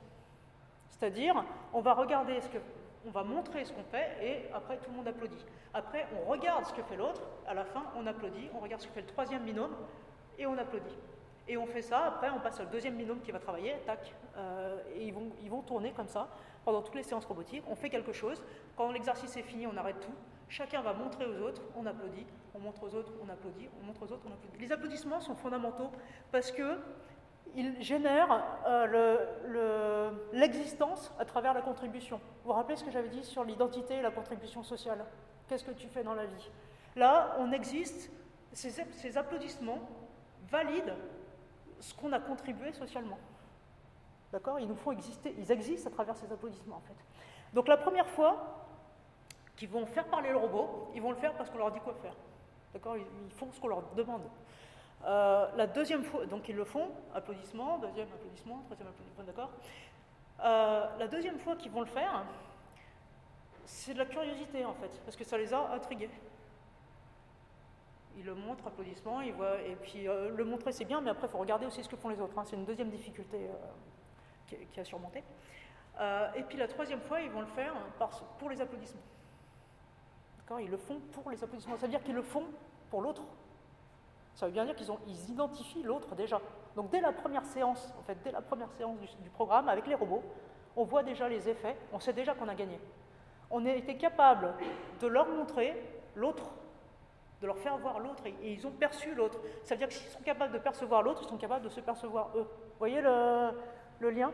Et là, il y a un début de réparation. Et ça pendant euh, donc 20 séances alternant des séances non robotiques et des séances robotiques. Dans les séances non robotiques, il y, a des, exercices de parole qui sont organisés avec des bâtons de parole, donc un élément physique, et pendant qu'ils en tiennent l'élément physique, le bâton de parole, ils ont le droit de parler. Après, quand ils le lâchent, voyez, euh, euh, il y a une reconstruction des règles, un, protocole euh, qui va être déroulé, toujours une musique de début de séance, une musique de fin de séance, vous voyez, tout, ça c'est cadré. une salle pour les ateliers robotiques, une salle pour les ateliers non robotiques, une salle pour la restitution. À la fin, la restitution, c'est le, public, le, le, spectacle, le public, le public les spectacles publics euh, qui vont montrer. Euh, donc voilà, donc communication duale, le face-à-face, le binôme, le travail en binôme, communication de groupe, je montre, les autres applaudissent, après je regarde et j'applaudis aussi. Et enfin, le troisième niveau de communication, c'est la communication sociale, tout aussi importante que les autres séances, c'est la restitution publique. Donc la restitution publique se fait dans un, public limité, en quarantaine de personnes hein, quand même, inconnu. Alors, on en connaît certains c'est les familles, c'est les partenaires du projet, ce sont les équipes autour qui n'ont pas eu le droit d'accéder au, lieu, hein, puisque euh, c'est complètement fermé au, groupe, un groupe qui est constitué, donc c'est une micro-société, je vous dis, la micro-société, c'est euh, six, participants autistes, euh, trois accompagnants, un binôme, un responsable de projet. Ceux-là, ils vont faire les 20 plus une séance, 20 séances plus la restitution publique. Vous avez un référent technique, deux référents techniques, un pour la robotique, donc qui va assister à toutes les séances robotiques, qui sera là pour toutes les séances, c'est toujours le même, hein, et la restitution publique. Et vous avez un autre référent qui est soit un référent ingénieur du son pour les aider à construire les sons, enregistrer les voix, vous vous rappelez, il y a des enregistrements de voix, euh, soit pour faire les décors numériques, l'un ou l'autre. Après, ça fait trop. S'il y, a trop de référents techniques, après, ça commence à être trop élaboré. Euh, donc voilà, la micro-société, c'est ça. Donc en dehors de ces personnes-là, personne n'accède aux séances. Même pas un journaliste. D'accord? C'est vraiment fermé. Les parents non plus. C'est-à-dire, il y a sur le sol, à l'entrée du couloir, une bande jaune et noire, euh, parents interdits. D'accord? C'est leur espace. Euh, c'est leur espace. On a eu un, jeune qui était non socialisé, c'est-à-dire, euh, pour vous montrer un petit peu aussi la difficulté des parents, quand on vous dit si je vous dis, voilà, vous n'avez pas le droit de dépasser ça, c'est votre enfant seul, ok, vous, acceptez. Euh, dans le cas de l'autisme, imaginez un enfant non socialisé, ça veut dire que vous vivez 24 heures sur 24 avec, tout le temps. Donc un enfant de 14 ans, ça faisait 14 ans, 24 heures sur 24, il dort avec un parent, euh, ils ne peuvent pas le laisser en atelier, seul, etc. Et là, bah, il y a une bande, ils n'ont pas le droit de passer. Et ils laissent leur enfant de l'autre côté, seul. Donc il y, a une question aussi de, confiance. Ils savent, c'est pas ils croient que ça ne va pas marcher, c'est ils savent que ce n'est pas possible. Leur enfant n'est pas socialisé, c'est accepté. Et bien là, ça se passe bien. Et c'est pas facile des fois à accepter, de lâcher prise en fait, en disant il est en train de, prendre son autonomie. Il se socialise. Se socialiser, ça veut dire se transformer. C'est un parent nous a dit ça, hein. c'est pas mes mots. Qui, se transformer, il, disait comme ça, on a commencé le programme, on avait un handicapé à charge, et on a fini le programme avec un adolescent à la maison. Vous auriez pu nous dire ce que c'était qu'un adolescent Voilà. Donc l'adolescent, il a le jeu. Ça veut bien dire là que le jeu est défini, d'accord? Un adolescent, il n'a pas envie de se lever le matin, mais il ne se lève pas, c'est le jeu qui parle. Il a une projection, il a des, envies, il a des besoins d'adolescent, en fait, de, identitaire d'adolescent, de, de, définition sociétale à cet âge-là, qui sont importants. Voilà. Donc, euh, voilà, donc les jeunes, ils vont, dès la première séance, on voit qu'ils commencent à, se piquer au jeu grâce au robot. En fait. Le, robot, c'est le centre d'attention, c'est-à-dire que ce soit un accompagnant, le responsable du projet, le référent euh, technique ou l'enfant, c'est le robot qui est le centre d'attention. D'accord? C'est l'excuse de discussion. On ne se regarde pas dans les yeux, on regarde le robot en discutant euh, ou l'écran de l'ordinateur. D'accord? Il n'y a pas de. on partage des choses, mais sans pour autant être dans le, frontal de la communication euh, lui-même. Et on se rend compte très rapidement, au début, alors il y a des exercices qui sont organisés quand même, hein, du type on va, vous faites dire au robot euh, quelque chose de gentil, quelque chose de méchant, quelque chose. Il y a différents, différents niveaux de communication en fait, qui passent à travers le robot. Vous allez faire dire au robot quelque chose à votre voisin de droite, ce que vous voulez. Gentil, mais je m'en fiche. Dans la salle, il n'y a pas de tabou. Il n'y a pas d'interdit, il n'y a pas de tabou, il n'y a pas de, Il peut y avoir des conseils, mais il n'y a, pas de jugement dans cette salle. Et c'est pour ça que c'est interdit aussi aux personnes de l'extérieur. Ce qui est fait dans la salle reste dans la salle. S'ils veulent le raconter, ils le racontent. S'ils ne désirent pas le raconter, ils ne le racontent pas. Et là, il y a tous les comportements. C'est-à-dire, il y en a qui attendent la restitution publique pour, montrer l'environnement à leurs parents. Il y a des parents qui essayent de ruser, de dire bah, j'aimerais bien aller voir le robot bougez pas, on vous la porte. D'accord Non, c'est interdit physiquement aux parents de rentrer dans cet espace. Et l'enfant, s'il le désire, raconte. Mais c'est son, son espace. Euh, donc voilà, les trois niveaux de communication. Et le robot va amplifier en fait ces systèmes de communication de groupe, euh, face à face, le groupe, la société. Donc la société, la restitution publique, euh, un public inconnu. une histoire qui est un spectacle qui est en même temps connu, et en même temps inconnu. Vous vous rappelez le, semi-espace? Oui et non en même temps. En même temps connu, en même temps inconnu. Alors pourquoi connu? Parce que c'est eux qui ont programmé chaque brique du spectacle. D'accord? Ils, ils, le connaissent par cœur quelque part. Chaque brique, ils les connaissent. Chaque phrase. D'accord Ils ont programmé les mouvements dessus, c'est eux qui ont choisi, il y a eu des, compromis qui ont été trouvés, etc. Mais ils n'ont jamais vu assembler le spectacle. Donc ils le découvrent en même temps que les, assembler, ces phrases forment une histoire. D'accord Et ça change le rapport à la phrase, en fait, remise dans un contexte. Donc en même temps, ils le connaissent, et en même temps, donc ils ont des exigences sur ce qu'ils connaissent. Hein. Si jamais il manque quelque chose qu'ils avaient décidé, ils, savent le repérer. Hein. Et en même temps, ils le découvrent au même titre que les autres gens de l'espace. donc en même temps connu, en même temps inconnu. Euh, et là, on va, à la fin du spectacle, très naturellement, le public va applaudir. Et ces applaudissements, ça fait 20 séances qu'on les prépare. D'accord? L'applaudissement, rappelez-vous, est quelque chose qui vous identifie socialement. C'est ce qui vous fait exister. D'accord? Vous existez à travers ces applaudissements. Que le public inconnu euh, applaudisse, c'est une sorte d'intronisation officielle dans la société. Une reconnaissance officielle par la société. J'existe en tant qu'individu, membre de la société. Donc en tant qu'individu, j'ai des obligations, des devoirs, des besoins, euh, mais en tant, tant, que membre du groupe, je fournis aussi euh, une contribution qui va permettre au groupe de fonctionner. C'est vraiment une définition individuelle euh, permanente. Voilà. Donc, euh, pour résumer, on a six participants, adolescents, entre 11 et 16 ans, euh, Pas de sélection dans le spectre. Alors, si, il y a une sélection dans le spectre autistique. Euh, la sélection, c'est avoir des notions de la lettre. C'est-à-dire que les participants doivent savoir qu'une forme de A correspond à un son A, par exemple. Ils doivent connaître des lettres. Ils ne savent pas forcément lire et écrire, hein. mais ils doivent euh, être capables de, prononcer des lettres, en fait. C'est la seule sélection du spectre autistique. Le reste n'est pas modifié, n'est pas choisi. On a trois accompagnants, un responsable de programme, donc tout cela vont suivre l'ensemble des 20 plus une séance, donc 20 séances euh, de construction du, spectacle plus le spectacle.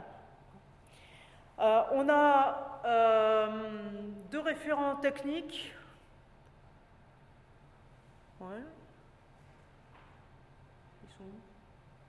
Bon, c'est pas grave. On a deux référents techniques, un pour la robotique qui assiste à toutes les séances robotiques plus la restitution, et un soit ingénieur du son, soit spectacle numérique qui va faire quatre séances dans les séances non robotiques, plus la restitution. À la restitution, tout le monde est là, hein, de toute façon. Et les parents aussi, on leur demande de s'engager à être présents. Euh, donc on a 20 séances d'ateliers qui alternent 10 séances non robotiques et 10 séances robotiques. On a un spectacle public final. Et on travaille sur trois niveaux de communication. Communication individuelle, le face-à-face, dual, le groupe, communication groupe et la communication sociétale. On en a conclu que l'utilisation d'un robot ici était fondamentale. D'accord, après des années, il y a une thèse hein, sur, le, sujet, une thèse de recherche. Euh, le projet donc, a été lancé en 2014. Euh, tous, les ans, il y a six nouveaux participants qui sont accueillis. Et euh, ça a été reproduit comme ça pendant les, sept, ans. les effets sont, qualifiés de spectaculaires par les parents, par l'environnement des jeunes, pour ceux qui sont scolarisés, par exemple avec des, des enseignants qui ont dit mais c'est la première année, par exemple, un enseignant qui a dit Mais c'est juste pas la même personne, qu'est-ce qui s'est passé C'est juste pas la même personne, en fait. D'accord, le changement? C'est-à-dire d'une année sur l'autre, brusquement, la, mère a vu son, fils jouer au foot avec des copains. On a eu des nouvelles il n'y a pas longtemps d'un jeune qui avait suivi le programme en 2014, donc il a une petite amie, il a l'université, euh, il, a, des. Voilà, il est amoureux hein, de sa petite amie, c'est bien. Euh, il a d'autres amis qui sont stables, avec qui il établit des, liens euh, affectifs forts, un environnement classique. Alors tout, tous n'arrivent pas à ce niveau d'élaboration sociale, parce que les, arrivées, rappelez-vous, à l'entrée, on ne sélectionne pas trop, ce qui veut dire qu'on a aussi des gens qui sont euh, plus ou moins fortement euh, gênés par leur autisme, on va dire ça comme ça. Donc quelqu'un qui part non sociable, complètement non sociable, il va faire des progrès spectaculaires. Pour autant, à la fin, peut-être qu'il n'est toujours pas scolarisable. D'accord? Euh, C'est une étape suivante. Par contre, on a eu des jeunes euh, qui ont désiré, en fait, soit reprendre leurs études si jamais ils avaient été éjectés du système. Euh, donc c'est une projection déjà sur l'avenir. Euh, la projection devient possible sur l'avenir. La notion, le rapport au temps est très particulier hein, dans l'autisme. Donc être capable de faire une projection dans l'avenir est très complexe. soit donc reprendre, soit réellement aller à l'école comme les autres enfants. au bout de quelques semaines de programme, on voit apparaître des messages, des fois sur les réseaux, euh, de, parents très émus qui, euh, pour la première fois, voient leur enfant de, entre 13 et 15 ans qui va chercher le pain seul et revient, euh, et, ça s'est très bien passé. Alors, évidemment, le, boulanger connaît l'enfant, d'accord L'environnement connaît, mais, mais l'enfant a pu, en autonomie, faire une tâche classique, même parfois simple, mais impossible jusque-là. on a eu une maman qui nous a dit, bah, en 14 ans, c'est la première fois que je vais au cinéma toute seule. Vous voyez, ça, peut être des changements de vie, mais, radicaux, en fait. Euh, parce que, brusquement, il y a une pression qui se relâche, que l'enfant devient autonome, ça veut dire qu'il est capable même de rester seul à la maison pendant qu'on va euh, faire, quelque chose. Pour le non, celui qui n'était pas socialisé, euh, les parents peuvent le laisser à un atelier et faire autre chose, ne serait-ce que la sieste. D'accord? Il dort dans sa chambre, enfin voilà, il y a un changement radical. On a eu un jeune, alors il y a des moments de, de, grande émotion, mais il y a des moments aussi de beaucoup de rire. Quand on commence à plaisanter de ce genre de choses, c'est que ça va mieux en général. La pression est en train de redescendre. Par exemple, on a eu un enfant euh, mutique, euh, qui n'utilisait pas la parole pour communiquer, et qui, euh, à la fin de l'année, en fait, à la restitution publique, les parents disaient, bah, alors qu'il a, il a trouvé la parole pour communiquer, hein, qui disait, bah, c'était presque mieux avant, parce que là, on ne peut plus en caser une, à la maison. Voilà. Donc là, quand on commence à faire ce genre de plaisanterie, c'est que bon, on a, démystifié quelque part la situation de, tension qui, était traversée par la, famille. Euh, là, se, questionne au niveau thérapeutique d'autres choses, par exemple le lien familial. D'accord? Comment une situation de handicap de ce, type-là peut endommager le lien familial en fait, et reconstruire, accompagner pour la reconstruction de ce lien pour que l'ensemble de la famille, en fait, la cellule familiale se reconstruise convenablement et que les relations repartent euh, sur une, base beaucoup plus saine. Dans les résultats observés par ce programme, donc je vous l'ai dit, l'adjectif spectaculaire a été plusieurs fois, euh, de nombreuses fois même utilisé. Euh, on a eu des retours aussi, par exemple, des les thérapeutes au début qui, après deux ans deux ans de programme. Donc ils n'ont pas beaucoup aidé au début, ils n'y croyaient pas. Euh, qui nous ont dit on savait que ça ne marcherait pas. Pas et là, c'est là où c'est important. C'est pas on croyait. Et je vous l'ai dit au début, même les parents qui, qui sont avec des enfants qui ont, qui ont des grosses difficultés, c'est pas on croyait que ça serait difficile, c'est on savait. On savait que ça ne marcherait pas, on savait que c'était pas possible, on savait que. Et c'est cette certitude, quelque part, peut même être un empêchement à proposer des solutions euh, alternatives. D'accord? On savait que. Euh, mais ça, illustre un petit peu l'acceptation. On parle de l'acceptation du robot, L'acceptation, c'est aussi ça, de dire qu'est-ce que je crois, qu'est-ce que je sais, qu'est-ce que j'accepte, qu'est-ce que je suis prêt à accepter? Pour changer les choses, pour changer mon rapport au monde, pour changer mon rapport aux objets, particulièrement à cet objet-là. Surtout qu'on a des films euh, qui ne nous encouragent pas à accepter un robot euh, humanoïde euh, dans notre culture où le robot souvent est un robot de destruction dans les, films, dans le cinéma. Alors, nos autistes en tout cas, nos petits, TSA, troubles du spectre autistique. On observe, le, plus spectaculaire, c'est la réduction, de l'angoisse. C'est la réduction de l'angoisse, donc les crises d'angoisse. Hein. Euh, un jeune qui avait jusqu'à 4 crises par jour. Donc la crise, c'est un effondrement autistique. Euh, vous enlevez le verre, enlevez le verre d'eau. D'accord? Vous enlevez le verre. donc c'est incontrôlable. Et à part attendre que ça passe, il n'y a pas grand-chose à faire. Et contenir, contenir les personnes. Donc ça peut être contenir physiquement ou contenir par du bruit, par un son, contenir par des, ressentis en fait. Euh, donc réduction conséquente des crises d'angoisse, puisque euh, par exemple le, cas le plus extrême qu'on a eu, c'est celui qui avait donc jusqu'à 4 crises par jour, qui est passé à une crise occasionnelle, c'est-à-dire par mois, ou une ou deux par mois. Vous voyez le, changement de vie que ça peut être au, quotidien. Ça veut dire que ce jeune, il, il peut aller dans un groupe, vous avez moins peur qu'il fasse une crise, il va se comporter et ça va bien se passer. On a une augmentation de la communication volontaire, donc aller vers l'autre, déjà identifier l'autre, ensuite aller vers l'autre et discuter, échanger avec l'autre. Une augmentation conséquente des temps de concentration, comme je vous disais, de quelques secondes en début de programme, en quelques séances plus tard, euh, l'heure complète du programme. Euh, une augmentation des comportements donc, sociaux, euh, on voit un groupe se créer, une société se créer entre ces jeunes particulièrement qui, n'ont pas d'amis de leur âge. Hein. Euh, leur interaction sociale qu'ils ont jusqu'à ce moment-là, principalement, c'est avec des thérapeutes et des, adultes qui les accompagnent pour faire des choses. Comme je vous disais, certains parents qui disaient au début, on avait un handicapé à la maison, un handicapé, vous le prenez en charge. Et là, ils découvrent l'amitié euh, à un niveau égal, c'est-à-dire avec les, les rixes qu'il peut y avoir entre les jeunes, hein, qui ne sont pas forcément euh, tendres. et qui expriment le désir de se revoir après le programme aussi. Donc continuer cette amitié, c'est pas juste une amitié d'atelier. Euh, donc augmentation des comportements sociaux, euh, le programme semble stable dans le temps, donc ça n'a pas été mesuré, pourtant ça a été, euh, c'est les retours d'observation, des retours qualitatifs d'observation.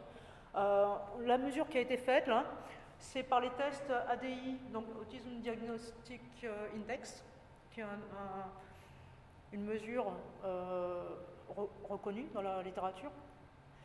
en début et en fin de programme. Alors il y a deux années de programme. La première année, ils, euh, sont accompagnés pour euh, construire un spectacle. La deuxième année, ils sont accompagnés pour créer leur spectacle. C'est eux qui écrivent l'histoire.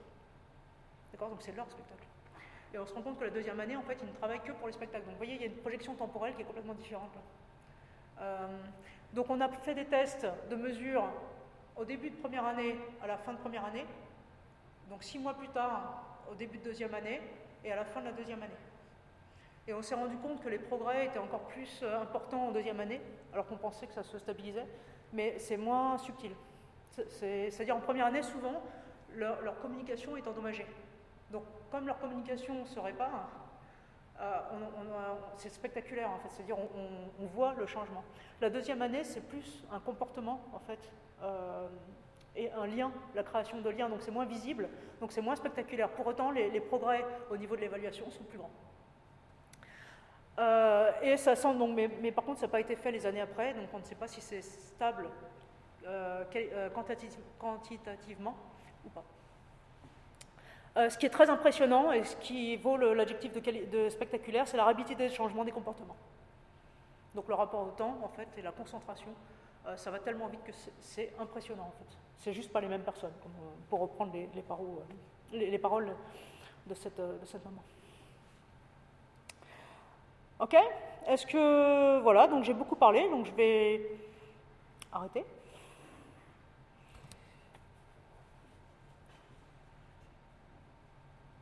Si vous avez donc des questions après euh, un petit intermède chanté par notre animateur.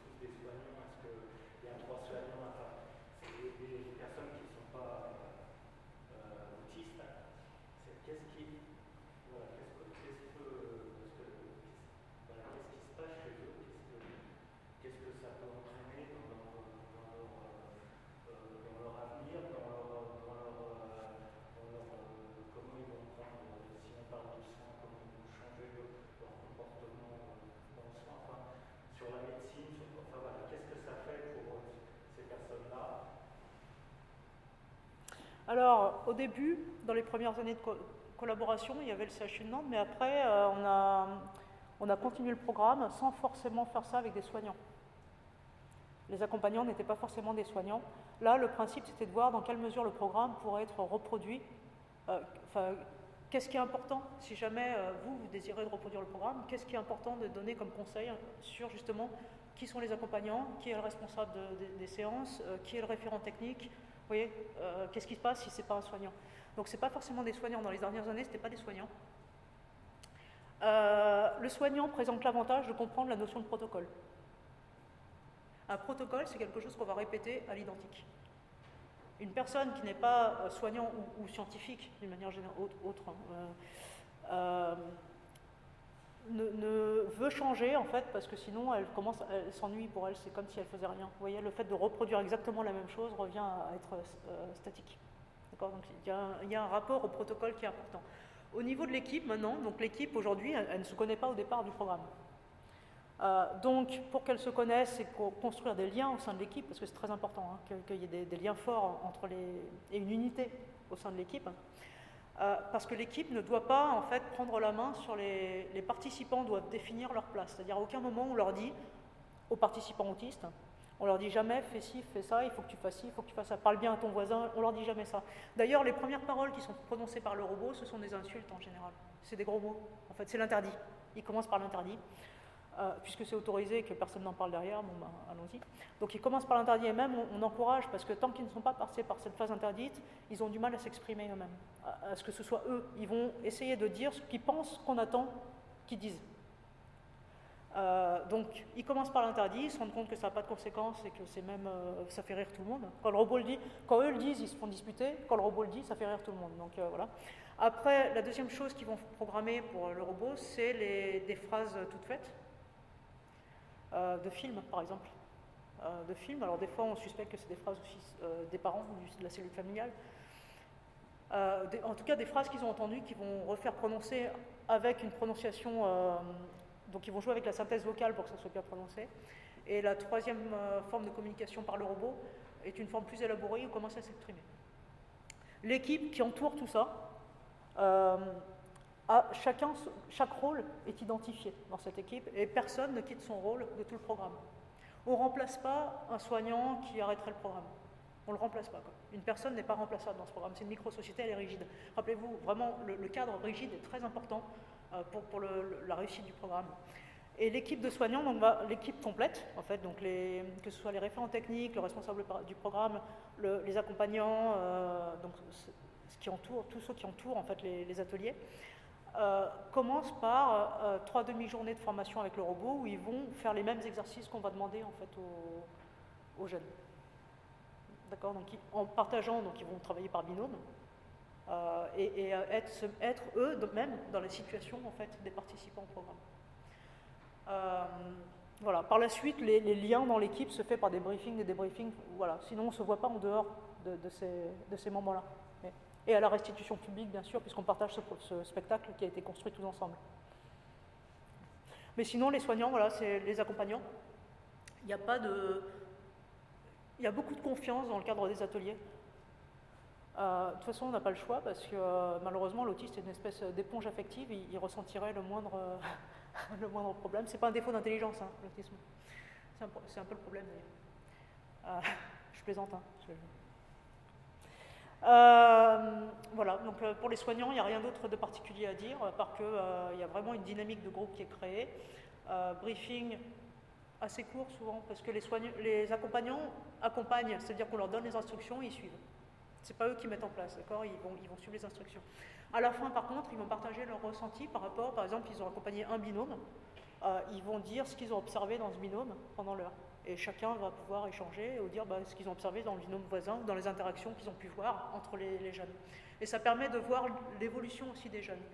La grande satisfaction la grande satisfaction des gens qui encadrent ce programme est de voir la vitesse de changement aussi. On voit l'effet sur les jeunes, en fait. Euh, et ça, ça donne une forme d'espoir et de positivisme extraordinaire. D'accord On voit ce qu'on est en train de leur faire. Même au cours, d'une séance, des fois, on les voit changer au cours d'une séance. Donc c'est euh, assez, euh, c'est des, moments forts d'émotion. Appliquer Alzheimer nous a apporté d'autres réponses, parce qu'on a appliqué le même programme à Alzheimer. la même organisation, même type d'équipe, 20 séances plus une restitution publique, cette fois-ci devant les enfants, les familles, c'est les plus jeunes cette fois-ci. Euh, et c'est ça qui nous a permis de voir en fait que le robot apaisait suffisamment l'angoisse que, traversent les gens euh, pour leur permettre de retrouver une concentration. Parce que sous angoisse, on ne se concentre pas, on n'a pas envie de socialiser, on a, voilà, on a des réactions de violence ou de, mutisme ou de renfermement. Et ça suit, ça une conférence qui avait été organisée à Paris justement, qui comparait les symptômes de l'autisme et les symptômes d'Alzheimer. Voilà, j'avais été à la conférence en me disant comment c'est possible qu'on compare une caractéristique cognitive à une dégénérescence nerveuse. C'est pas les mêmes. Et en fait, donc la réponse suite au programme Alzheimer, hein, on a vu que la réponse était oui, en fait, parce que ce qu'on compare, c'est pas les symptômes de l'autisme et les symptômes d'Alzheimer, c'est ce qu'on voit, c'est les symptômes de l'angoisse qui découlent de l'autisme ou l'angoisse qui découle d'Alzheimer. Donc effectivement, on parle de la même chose, en fait, mais c'est pas les symptômes du, c'est la conséquence des symptômes, en fait, plutôt. Perte identitaire. J'ai pas beaucoup plus de choses à dire sur l'équipe. Les liens, en fait, au sein de l'équipe. À part leur satisfaction de voir des jeunes euh, s'émanciper, prendre des initiatives là où euh, ils ne pouvaient pas, avoir des projections temporelles là où ils n'en avaient pas, etc.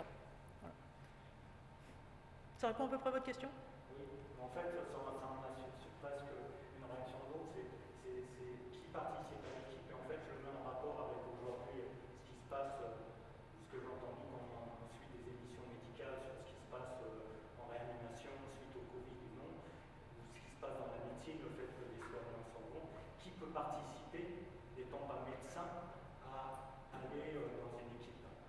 N'importe qui. Voilà. Et ça, ça, ça me semble. N'importe qui, n'importe qui peut participer. Pour autant. Il m'a semblé voilà. que dans le cadre de la médecine, c'était peut-être un peu en train de se faire, mais c'était pas du tout, ça semblait pas courant d'accepter. Euh, moi, par exemple, je suis pas, euh, je sais pas manipuler euh, ni, ni, faire une, une vaccination, ni euh, transporter quelqu'un, ni ça. Par contre, euh, voilà, est-ce que je, je peux quand même participer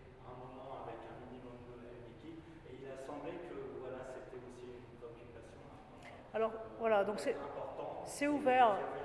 Voilà, c'est ouvert. Cependant, on demande aux gens quand même d'être sensibilisés à l'autisme. Euh, on, a eu, une seule crise en 7 ans, on a eu une seule crise, un effondrement autistique, on n'en a eu qu'un seul dans les ateliers. Ça peut être impressionnant.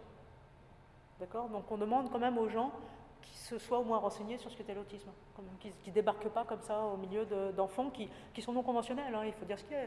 Euh, ils pensent blanc, ils vont dire blanc, et des fois cette pensée euh, est contraire complètement aux comportements sociaux habituels, donc il ne faut pas, faut être trop déstabilisé. Enfin, voilà, il faut, savoir qu'on peut être surpris par un autiste.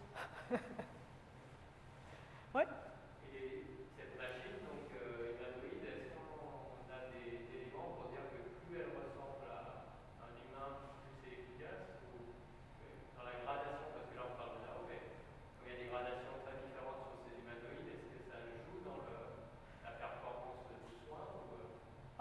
Pour le programme robotisme, je pense que oui. Alors oui, sais pas je pense, c'est clairement la forme humanoïde est importante. L'humanoïde, c'est la projection sur le personnage en fait. Il faut, ce, robot leur prête son corps. S'il avait une autre forme que l'humanoïde, ce serait pas pareil. La projection ne serait pas la même. D'accord? Ce robot raconte une histoire avec leur voix. Donc, euh, s'il n'a pas une forme humanoïde, euh, c'est comme si on avait un micro sur la table qui racontait euh, quelque chose. C'est une radio, en fait. Donc, ça, joue énormément. Il a été montré que la forme humanoïde impactait la rapidité de résultats observés à l'extérieur des séances. Ce que je disais tout à l'heure, c'est-à-dire une forme non humanoïde dans le robot compagnon. une forme non humanoïde, on observait des résultats à l'extérieur en plusieurs années. Une forme humanoïde en, plusieurs mois. Euh, donc, la forme humanoïde est importante et, sollicite en fait les imaginaires. La capacité de projection, on va. Ce, robot est un très bon outil de travail pour l'autisme. Et si ce finit par ressembler au patient. C'est-à-dire euh, ressembler au patient Parce que là, là, on se dit c'est une projection envers, euh, dans cette machine. Ouais.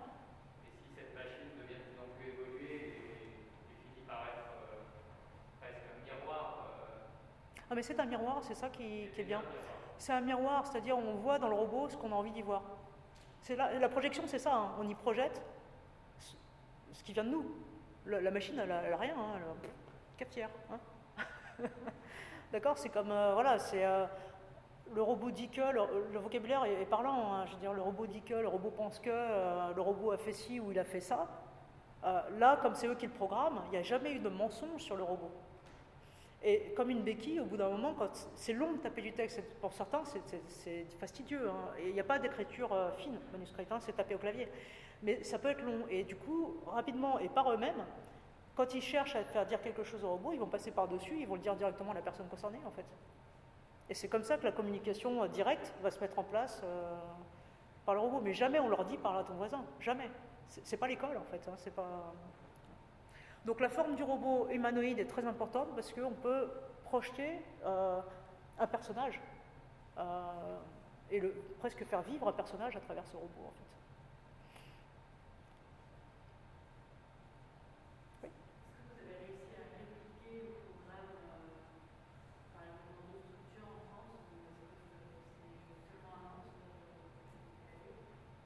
Alors on a fait des tests dans des structures médicales pour l'instant.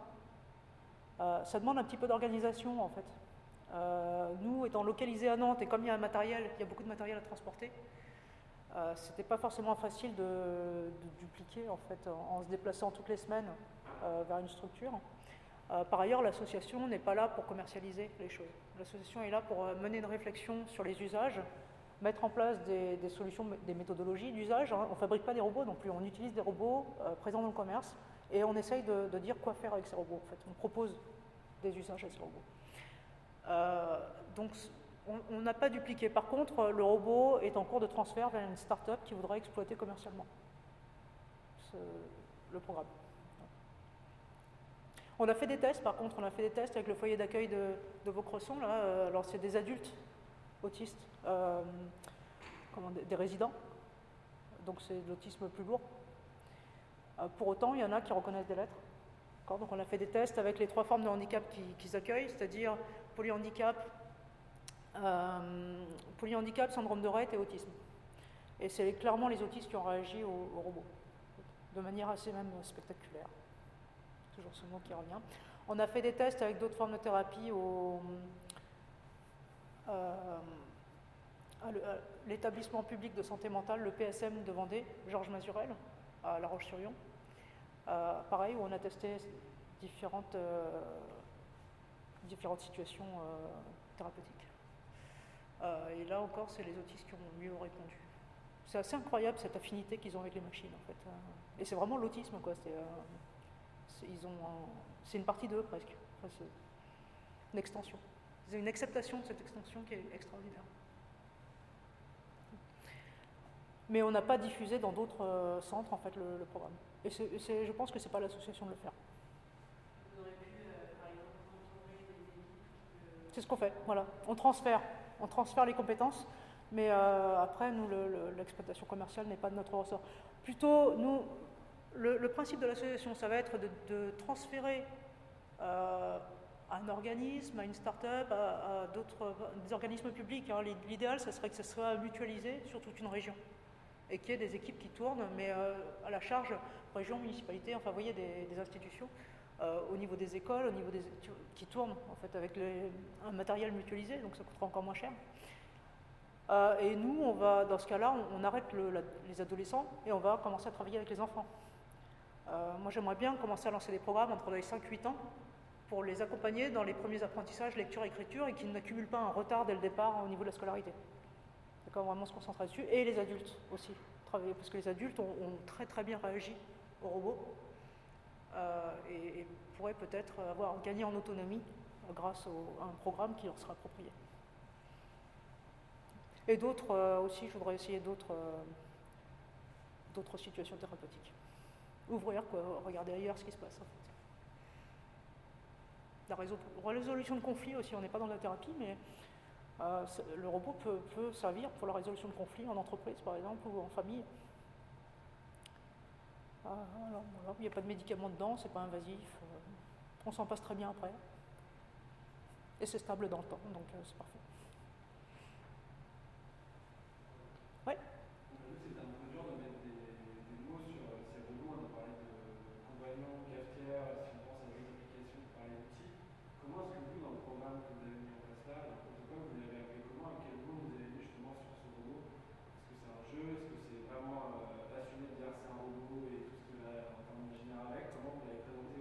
Nao.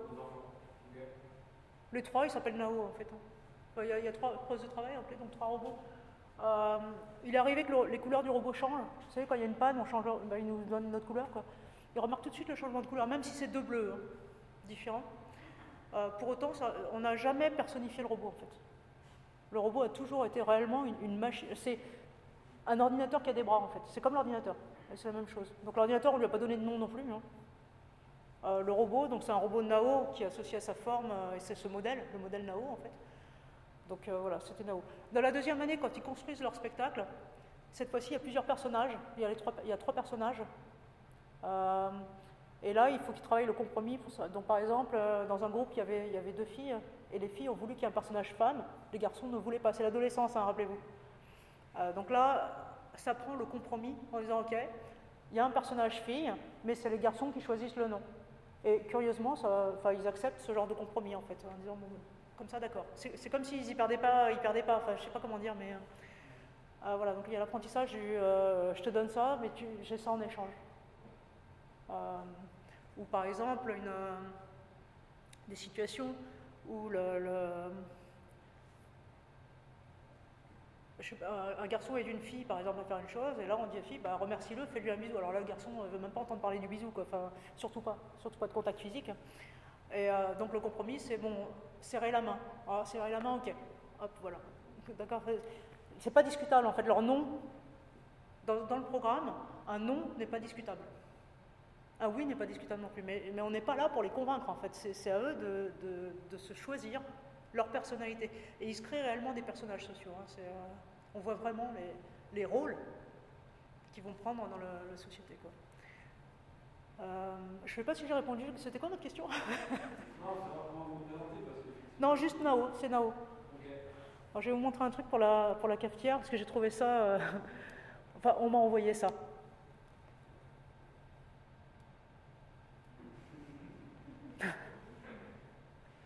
D'accord Pour les robots qui nous ressemblent de plus en plus. Alors, il faut que je fasse attention parce que euh, pour le partage, euh, je vais. Voilà. Voilà, pour que les gens qui, voient le. qui voient à distance puissent voir l'image. Voilà, donc des, des, robots qui nous ressemblent de plus en plus. Peut-être que ce sera un humain un jour qui va parler à un robot et qui l'autre va lui dire Mais je suis qu'une machine, quoi. Enfin, je ne sais pas.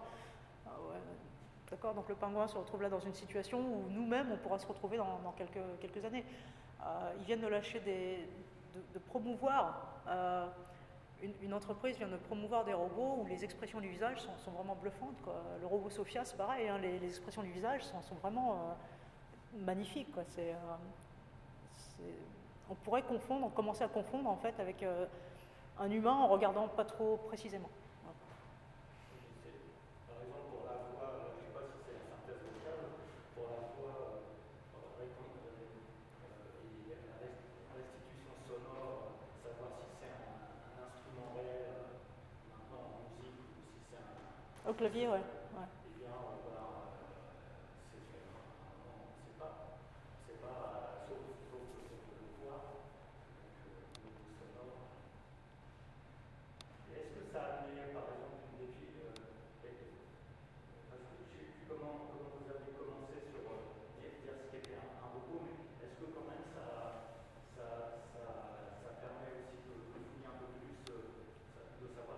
qu'un vivant Un vivant. pas forcément un humain, mais un vivant. Voilà. Un vivant, est-ce que, euh, est-ce que ça, ça permet aussi de, de- dans cette. euh, euh, est-ce qu'il y a, il y a une avancée à savoir un peu mieux euh, ce que ça peut être un vivant ou, euh, voilà. Puisque là, par exemple, à un moment, la, la, la- la réaction face à un autre vivant qui serait un animal semble être pas du tout dans ce cadre-là, pas du tout de même nature que face à un, un- un robot. Il semble que face à un robot, ça, ça donne des, des- des résultats spectaculaires qu'on ne trouve peut-être pas face à un, un animal qui est un vivant. Alors bon, voilà, c'est c'est un peu autour de ça. Alors, l'animal n'est pas un communicant euh, par le langage. Le langage articulé utilisé dans les programmes est important. Dans le progrès qui est réalisé, le fait d'utiliser la seule contrainte qu'on a par rapport à ces jeunes qui vont travailler en, séance, quand ils font parler le robot, c'est des phrases grammaticalement correctes. Ça peut être des insultes, d'accord? Ça peut être de, de l'argotique, du populaire, ce qu'ils veulent, quoi. Euh, mais grammaticalement correct. D'accord? Sujet, verbe, complément. C'est la seule contrainte qu'on leur met. Euh, et le fait d'avoir ce cadre de, phrases, en fait, joue beaucoup sur les progrès euh, qu'ils font. Par exemple, il y a une année où on n'avait pas euh, donné cette contrainte pendant plusieurs séances et ils pouvaient utiliser la synthèse vocale comme bon leur semblait. Donc ils ont fait beaucoup de sons. En fait, ils ont créé du son, pas des phrases, mais du son. Et ils ont fait zéro progrès. On, a vu la différence. hein. Euh, c'est pas du tout les mêmes progrès en fait. La phrase construite est, fondamentale pour le robot. Donc si vous avez un robot qui ne parle pas, un animal qui ne parle pas, il y a un rapport, il y a quelque chose, il y a un lien, mais pour autant, le lien social est quand même très caractérisé par la parole. Euh, donc c'est important pour, structurer l'échange à l'autre, en fait.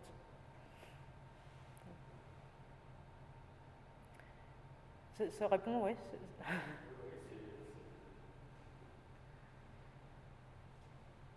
Dernière question ou... J'en ai une autre, hein, si tu peux dire. Euh, Moi, ma question, c'était euh, quelles sont les performances Vous avez déjà un petit peu répondu, mais euh, c'était par rapport aux perspectives pour euh, ouvrir au plus grand nombre, et euh, notamment euh, aux, aux enfants touchés d'autisme beaucoup plus sérieux. Et donc, bon, vous avez déjà un petit peu répondu avec cette méthode. Donc, je vais préciser ma question. Euh, Est-ce qu'une une voie pour euh, l'ouvrir au plus grand nombre, ça ne pourrait pas être euh, d'adresser un peu la technologie du robot Alors, vous avez répondu que euh, le fait qu'il soit humanoïde, c'est c'est important. Est-ce que euh, on ne pourrait pas baisser la technologie jusqu'au point de d'en faire une marionnette et que le semi-espace, en fait, ce soit que les enfants se, se, se, se rassemblent pour euh, la conception de la marionnette qui reste humanoïde et, et- voilà. Enfin voilà, c'est un peu ça ma question, c'est euh, quel- est-ce qu'on ne peut pas essayer de baisser la technologie Est-ce que le fait que euh, le programme est autant important que ça Alors, le fait, et le, refait- le fait que le robot bouge en autonomie est très important aussi. Il bouge tout seul. Rappelle-vous le, le semi-espace. La marionnette, elle n'est pas dans un semi-espace. hein. Le robot, oui. Parce qu'en même temps, il est inanimé, la marionnette est inanimée. Mais en même temps, le robot est animé. La marionnette, c'est nous qui l'animons, mais elle n'est pas animée. Vous voyez, c'est c'est pas la, la même projection que vous allez faire. euh, euh, donc oui, le, robot est fondamental. Pour autant, le NAO est très élaboré, effectivement, donc particulièrement approprié pour cette tranche d'âge. Euh, je pense que pour les 5-8 ans aussi. Après, ça dépend du niveau dans le spectre autistique où, il, se, positionne. Euh, maintenant, pour les plus jeunes, hein, je vous avais montré au, début le robot Leka qui est une... donc vous voyez, pour les plus jeunes, là, vous avez le poussin, par exemple, qui danse. Euh, vous avez d'autres formes que des formes humanoïdes, peut-être parce qu'il y a une projection aussi animale, souvent des jeunes à qui on confie des animaux et donc ils sont sensibilisés en fait à la vie animale. Euh, donc les cas... Ah bah, je l'ai raté Tac, là, voilà, les cas. Donc la boule, la boule de couleur, les cas, euh, c'est pour les plus petits Mais ça reste, ça reste un objet robotique qui est animé de ses propres intentions. Alors, est-ce que c'est un mensonge que de dire ça euh, Ça, c'est une question philosophique. Est-ce que c'est un mensonge que de dire le robot est, un, est- le nouveau docteur? Rappelez-vous, le robot compagnon en remplacement du thérapeute, euh, ton docteur, ce sera le robot. Vous voyez le. Est-ce que baser une thérapie sur ce type de mensonge euh, est acceptable par le patient Et ça, on ne le sait pas. Parce qu'on ne lui a jamais demandé son avis, en fait. Ni son retour. Donc, pour les perspectives du projet, voilà, nous, nous, on met en place des méthodologies qu'on transfère après. Le but n'est pas de pérenniser ces. On va les pérenniser tant qu'elles ne sont pas transférées. D'accord? Puis ce programme, il a, a beaucoup de, résultats. D'accord? On ne va pas le. On va pas jeter. Donc il arrive à Paris, hein, le programme. Euh, on est en attente d'un local. Donc il aurait dû avoir lieu cette année, mais malheureusement on a, pris un petit peu de retard à cause de ça. Euh, il est en travaux le local en fait, c'est pour ça. En tout cas, il n'était pas adapté pour recevoir des autistes cette année. Mais l'an prochain, oui, les programmes repartent de plus belle. Euh, et c'est d'ailleurs, c'est des inscriptions libres. Comme je disais, c'est pas, pas l'hôpital, c'est pas l'école. Les inscriptions sont libres. C'est gratuit pour les familles. On part du principe que bah, les parents n'ont pas fait exprès d'avoir un enfant autiste. hein. Donc euh, on va essayer de, faire des vases communicants au niveau de la société. Les, frais sont pris en, parce que c'est gratuit pour eux, mais c'est pas gratuit pour la- l'association. Les frais sont pris en charge par des entreprises qui parrainent les enfants en fait. Donc, euh, ou une partie des enfants. hein. C'est-à-dire il peut y avoir trois entreprises qui parrainent un enfant euh, complet, de manière à ce que ce soit en accès libre pour les parents. Et là, on se battra pour ça, pour qu'ils puissent continuer, que ce ne soit pas une question de, de finances, parce que le, je repensais à une dame qui disait, ben voilà, rien, la, la scolarisation, c'est 4000 euros par an. Elle n'avait plus d'argent du tout en fait, euh, pour payer un programme aussi élaboré. Euh, donc voilà, c'est pas une sélection financière. Ce qu'on leur demande en retour, par contre, aux parents, c'est de faire les, évaluations, de participer aux évaluations, de participer à tous- les éléments scientifiques qui sont autour du programme et qui permettent, nous, d'avoir un avis sur ce qui se passe. Et d'arriver aux conclusions que vous avez eues là, euh, qui sont des conclusions d'expérience de terrain. Ouais.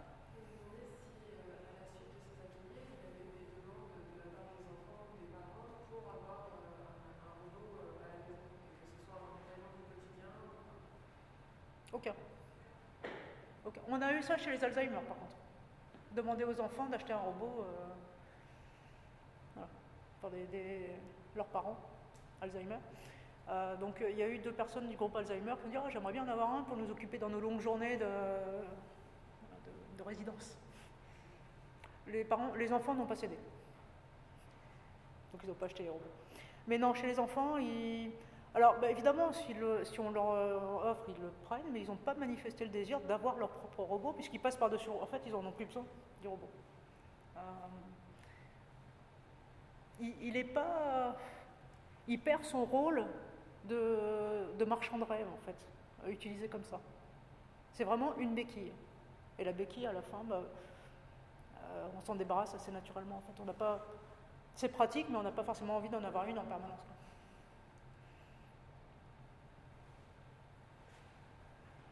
Et puis au final, nous, ce qu'on voit chez les jeunes, c'est qu'ils sont quand même très amusés par l'humain. Ça, leur va bien. Une fois qu'ils ont compris comment ça marchait, euh, je crois que l'humain les amuse beaucoup plus qu'un robot finalement. Par contre, il y a cette notion, ce rapport au temps est important. Par exemple, il y a une, chercheuse euh, dans le sud qui a travaillé sur les, films. euh, parce que les, pas, les enfants autistes n'arrivaient pas à raconter des dessins animés, par exemple, des séquences filmées. Et elle a ralenti la vitesse des, films. Euh, et elle s'est rendue compte qu'à 75% de la vitesse normale, les enfants autistes arrivaient à raconter normalement un film. Le problème, c'est qu'ils ne suivent pas le personnage principal, ils vont reconstruire toute l'image en permanence.